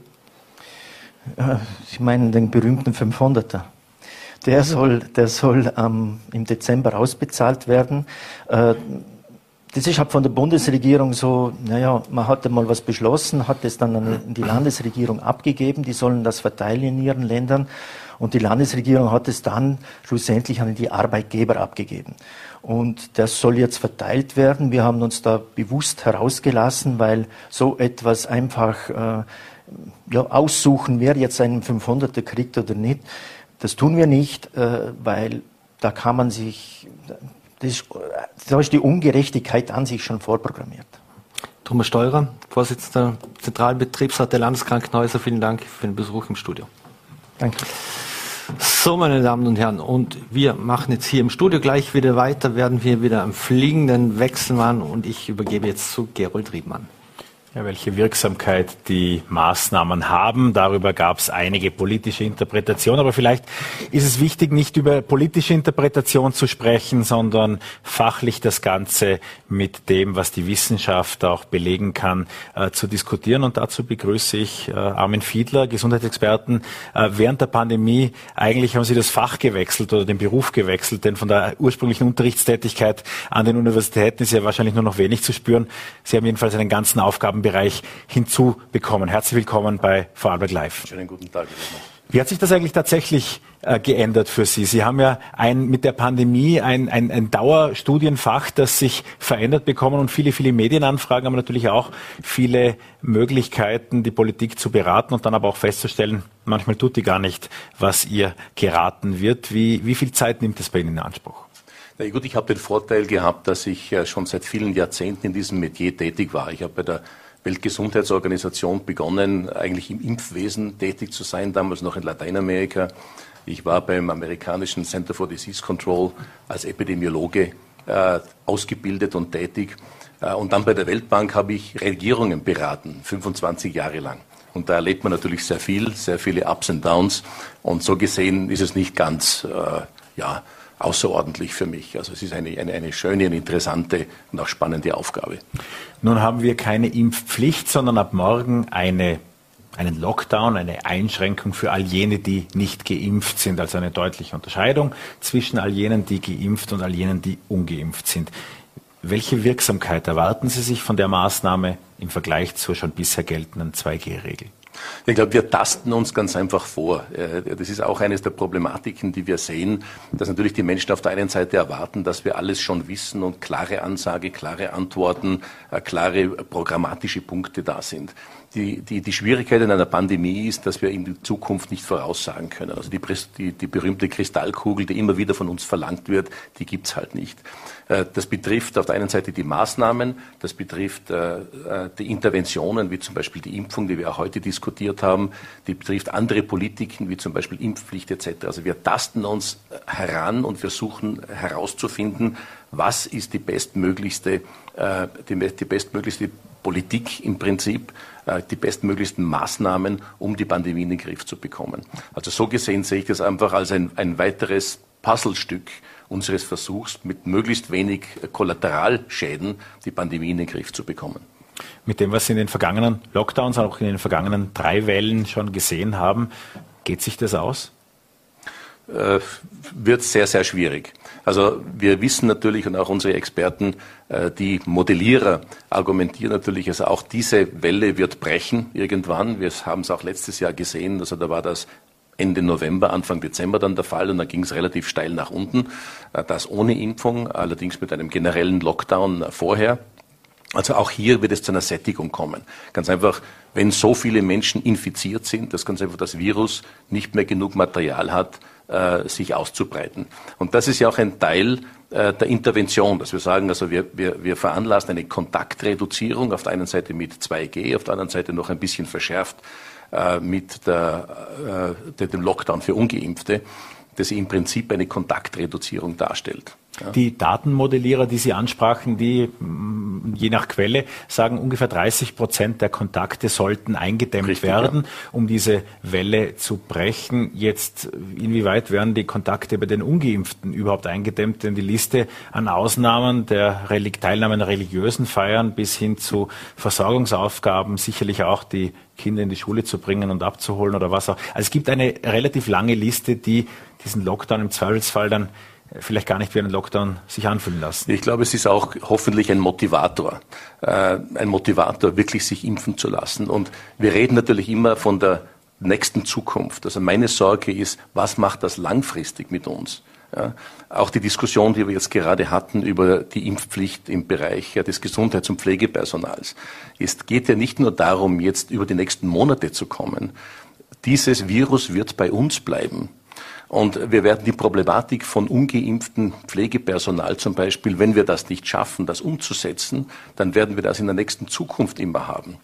Und was wir jetzt haben, zum Beispiel, dass sich Neuangestellte impfen lassen müssen, bis da wirklich ein Krankenhaus oder die KHBG äh, zum Beispiel durchgeimpft ist, das wird 25 Jahre dauern. Also das kann nicht die Lösung sein. Also wir wirklich, wir müssen langfristig denken. Äh, ich glaube auch, wir sezieren immer Covid heraus als etwas ganz Besonderes. Im Prinzip gibt es die Impfpflicht äh, in verschiedenen Bereichen für die Pflegeberufe oder die Gesund- und Pflegeberufe ohnehin. Es muss sich jeder äh, Hepatitis impfen lassen. Äh, man muss sich impfen lassen gegen Masern, Mumps, Rubella etc. Nicht? Also es ist ja nichts Neues in dem Sinn. Was macht denn die Diskussion dieses Mal anders? Jetzt werden gleich äh, einige rufen, mRNA, es ist ein RNA-Impfstoff, ein neuartiger Impfstoff, nicht das bewährte. Und trotzdem das in kurzer Zeit äh, meist benutzte medizinische Präparat, das diese Welt je gesehen hat. Richtig, wir haben das jetzt milliardenfach gesehen, dass wir wissen, der, der Impfschutz funktioniert, funktioniert sogar sehr, sehr gut. Es ist auch gar nicht so neu, wenn man jetzt die mRNA-Technologie sich ansieht. Ich meine, der Impfstoff als solcher ist relativ neu, aber die Technologie per se ist nicht neu. Also man tut so, als ob das gerade jemand so erfunden hätte in den letzten Monaten. Das stimmt so nicht. Ähm, wie schätzen Sie jetzt äh, auch diese für manche überraschende Neuigkeit der dritten Impfung? Also mit zwei von zwei ist es nicht erledigt. Wer jetzt ein Impfzertifikat ansieht, da steht dann drei von drei. Was gibt uns die Sicherheit, dass da nicht vier von vier irgendwann steht? Oder das kann durchaus, das kann durchaus sein. Also wir wissen es ganz einfach nicht. Also wir haben erfahren, dass es einfach zu einer Grundimmunisierung offenbar mehr wie zwei Stiche braucht. Das kann man nicht voraussagen, ohne dass man es sieht. Ja, also wie schaut die Immunität aus, in, in, in, wie ist der Abfall der Antikörper in den, in, den, in den Monaten nach der Impfung. Da hatten wir natürlich gehofft, dass das länger ist. Wir sind jetzt draufgekommen, dass also wie gesagt auch bei den mRNA-Impfstoffen das nach äh, spätestens sechs Monaten schon sehr kritisch wird. Deshalb auch die Aufforderung, sich unbedingt den dritten Stich abzuholen. Ähm, wie lange dann der dritte Stich geht, das wissen wir auch noch nicht. Äh, es ist heute schon zur Sprache gekommen, die Zeckenimpfung. Und da brauchen wir zur Grundimmunisierung drei Stiche und dann hält sie länger an. auch wieder unterschiedlich, je nachdem. Ja. Das heißt also, wir werden sehen, der dritte Stich, vielleicht hält das ein Jahr, vielleicht nur sechs Monate, das werden wir erst sehen. Wir schauen da auch natürlich auf Israel, die sind uns immer ein paar Monate voraus. Diese Daten werden sehr wichtig sein für die Evaluierung, wann möglicherweise sogar ein vierter Stich notwendig ist. Und wenn mich ein vierter, fünfter, sechster, also wenn ich mich äh, alle sechs Monate oder alle Jahre impfen lassen muss, ich glaube, das ist es wert. Äh, ich möchte nicht an dieser Erkrankung im Krankenhaus liegen. Das heißt auch, dass die Landesregierung, Sie hatten an dieser Stelle ja vor zwei Wochen scharf kritisiert, dass die Daten der Erstimpfungen nicht mehr verfügbar sind, von der Regierung in Vorarlberg nicht mehr verwendet werden, dass es aktive Impfeinladungen gibt. Das ist sicherlich sinnvoll. Das ist, glaube ich, ein Unterschied, ein genereller Aufruf und wenn ich persönlich ein SMS bekomme. Und es ist, ich, ich habe das jetzt auch diskutiert mit Experten äh, bei uns in Österreich. Wir sind technisch noch nicht einmal in der Lage, äh, gezielt SMS auszuschicken oder überhaupt generell eine Emergency-SMS auszuschicken. Ich war zum Beispiel im Sommer äh, für kurze Zeit in Griechenland bei einem schweren Unwetter, läuten alle SMS, äh, läuten alle Handys am Tisch und, und es kommt eine, eine, eine, eine, eine Katastrophennachricht sozusagen mit, mit klaren Indikationen, was zu tun ist. Dann habe ich gefragt, ja, möglicherweise wäre das etwas. Da gibt es kein Datenschutzproblem, weil jeder bekommt Man könnte sagen, okay, ähm, äh, bitte holen Sie sich den dritten Stich oder das und das sind die Verhaltensmuster. Das geht bei uns technisch noch nicht, habe ich mir sagen lassen. Das wird umgesetzt werden irgendwann, irgendwann nächstes Jahr, hoffentlich, weil es eine, eine EU-Richtlinie ist, dass wir das tun müssen. Aber bis jetzt ist es technisch in Österreich nicht möglich. Und währenddessen wird in Amerika mit dieser Cell Broadcast Technologie, wie sie heißt, auch jeder entlaufene Bankräuber irgendwie äh, gesucht. Ähm, was ist Ihre Vermutung jetzt für die vielleicht auch trotz des heutigen Nebels in Vorarlberg etwas vorhersehbarere Zeit jetzt in den kommenden Wochen, vielleicht bis Weihnachten hin. Was sagen die Prognosemodelle? Wohin führt uns diese Pandemie? Ja, es wird in den nächsten Wochen wahrscheinlich noch einen oder nächsten Tagen zumindest Wochen hoffe ich jetzt nicht. Äh, es wird zu einem, es kommt jeden Tag zu einem weiteren Anstieg. Es wird dann irgendwann zu einer Sättigung kommen. Wann die genau stattfinden wird, wissen wir nicht. Äh, und dann wird es natürlich wieder zum, wie wir schon letztes Jahr gesehen haben, zu einem Abfall kommen. Aber wie gesagt, ich glaube, der Landeshauptmann hat es gesagt, also wir, es, es, kann nicht sein, dass wir dann von, von Welle zu Welle reiten. Ja, es muss irgendwann einmal, müssen wir schauen, dass wir das in den Griff bekommen. Und die einzige Möglichkeit, das zu tun, ist mit einer hohen Durchimpfung. Und ich glaube hier, ich glaube, es heute, heute äh, der, der Nachmittag heute hat es gezeigt, wir haben viel zu viel Politik in unseren Diskussionen hier, meiner Ansicht nach. Die Länder, die das gut gemacht haben, die das geschafft haben, haben es geschafft, äh, auf der einen Seite technisch das Richtige zu tun, aber auf der anderen Seite die Politik rauszuhalten. Und äh, wir sehen das in den USA, diese berühmte Spaltung der Gesellschaft, das kann ich gar nicht mehr hören, diesen Ausdruck, also weil wir können, die, die Leute spalten sich selbst ab. Wenn es Leute gibt, die glauben, die Erde ist flach und sich da eingraben mit dieser Meinung, dann spalten die sich selber ab vom Mainstream und von der Wissenschaft. Ähm, Jetzt hat Ärztekammerpräsident Czekeres heute in der Pressestunde am Vormittag gefordert, dass diese Maßnahmen verstärkt werden sollen. Er sieht zu wenig Kontaktreduktion, äh, äh, so rum nach zwei Stunden entgleitet mir die Sprache. Er sieht zu wenig Kontaktreduktion ähm, und schlägt eine Homeoffice-Pflicht verpflichtend äh, eben vor. In Deutschland war das sehr viel klarer, in der Schweiz auch. Bei uns war das, naja, wer will, der soll, aber eigentlich nicht klar geregelt. Ich meine, das würde sicherlich helfen, aber ich glaube, äh, auch von den Betrieben kam ja klar die Ansage, das geht nicht bei jedem. Wo es möglich ist, äh, glaube ich, das haben wir in den Lockdowns gesehen, funktioniert das eigentlich relativ gut.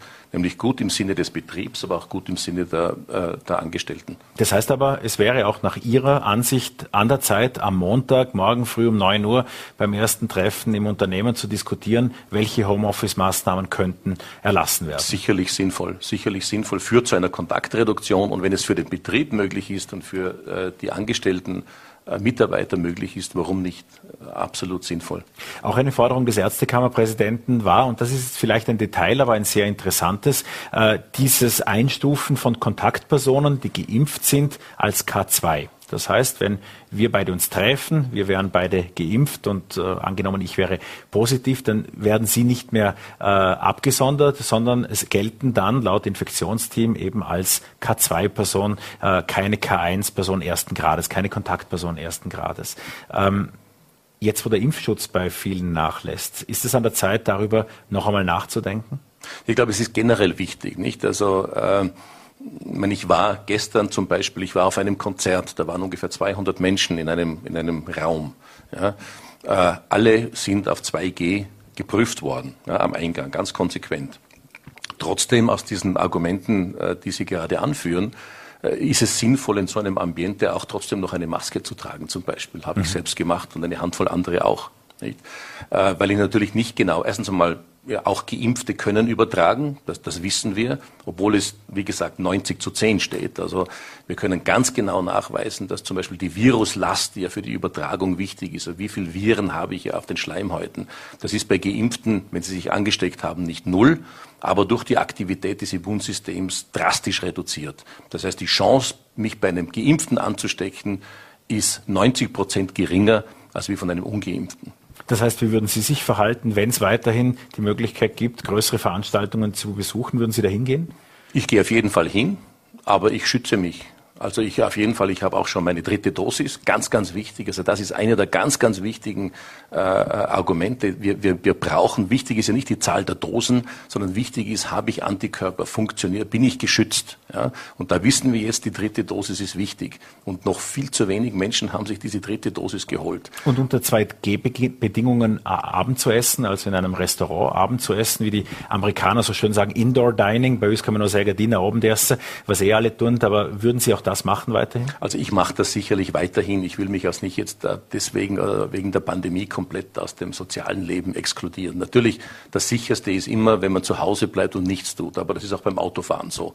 Also jede Autofahrt oder jede Motorradfahrt, jede Fahrradfahrt, jedes Skifahren birgt ein gewisses Risiko in sich. Ich muss aufpassen, ich folge den Regeln und hoffe damit, äh, dass man dadurch irgendwo gut durchkommt. Gibt es bei der Kinderimpfung zum Abschluss Neuigkeiten? Im Prinzip keine Neuigkeiten. Äh, es ist so, dass äh, doch in einigen Ländern den Autoritäten, den Zulassungsautoritäten vorgegriffen wird und ganz einfach die Kinderimpfung off-label äh, auf Eigenverantwortung angeboten wird. Ja, auch in Wien beispielsweise. Richtig, auch in Wien. Und ich finde das, das ist ein relativ großer Zuspruch sogar aus dem Ausland, also wo Eltern kommen und ihre Kinder impfen lassen wollen. Wir wissen mittlerweile von Millionen von geimpften Kindern, wiederum aus den USA, wo das bereits zugelassen und appliziert ist, dass die Kinder das sehr, sehr gut vertragen, dass sie ganz, einem ganz, ganz hohen äh, äh, Prozentsatz geschützt sind. Und wir wissen auf der anderen Seite auch, wenn wir uns die die Inzidenzzahlen nach Altersgruppen äh, durchschauen, dann sehen wir, dass gerade bei den Jungen, sowohl Kindern als auch Jugendlichen, die Inzidenzen viel, viel höher sind als im, im, in der Durchschnittsbevölkerung. Würden Sie dieses Vorziehen der Impfung jetzt um einige Wochen noch sich auch in Vorarlberg wünschen? Ja, also ich würde das vielleicht das Angebot schaffen wollen. Also sicherlich ist nicht unbedingt mit einer generellen Empfehlung, aber es gibt ja auch Kinder, die vielleicht äh, besondere Risiken haben, die besonderem Risiko ausgesetzt sind oder auch zum Beispiel in Haushalten leben, wo Menschen vielleicht mit onkologischen Vorerkrankungen etc. leben müssen. Und dann natürlich kann man einen sinnvollen Beitrag äh, leisten. Dr. Armin Fiedler, vielen Dank für den Besuch bei Vorarlberg Live. Sehr gerne. Und das ist quasi das Ende unserer Sondersendung. Nach zwei Stunden Information am Sonntagmittag gilt es, den restlichen Nachmittag zu genießen. Gemeinsam mit Marc Springer, der an meiner Seite stand, darf ich mich von Ihnen verabschieden. Vorarlberg Live, wir sind jeden Werktag um 17 Uhr für Sie da, aber natürlich auch, wenn die Dinge passieren, dann in diesem Moment. Das verspricht das Wort live, nicht irgendwann am Abend, sondern dass Sie alle relevanten Informationen Informationen auch tagsüber auf Voller.at, Ländle TV und VN.at erhalten. Wir beide bedanken uns sehr, dass Sie mit dabei waren. Danken auch unseren Gästen, insbesondere auch Armin Fiedler, der als erster gekommen und als letzter gegangen ist, äh, einiges warten musste. Wir bedanken uns, dass Sie uns Ihre Zeit geschenkt haben und natürlich auch dem Team von Ländle TV, Voller.at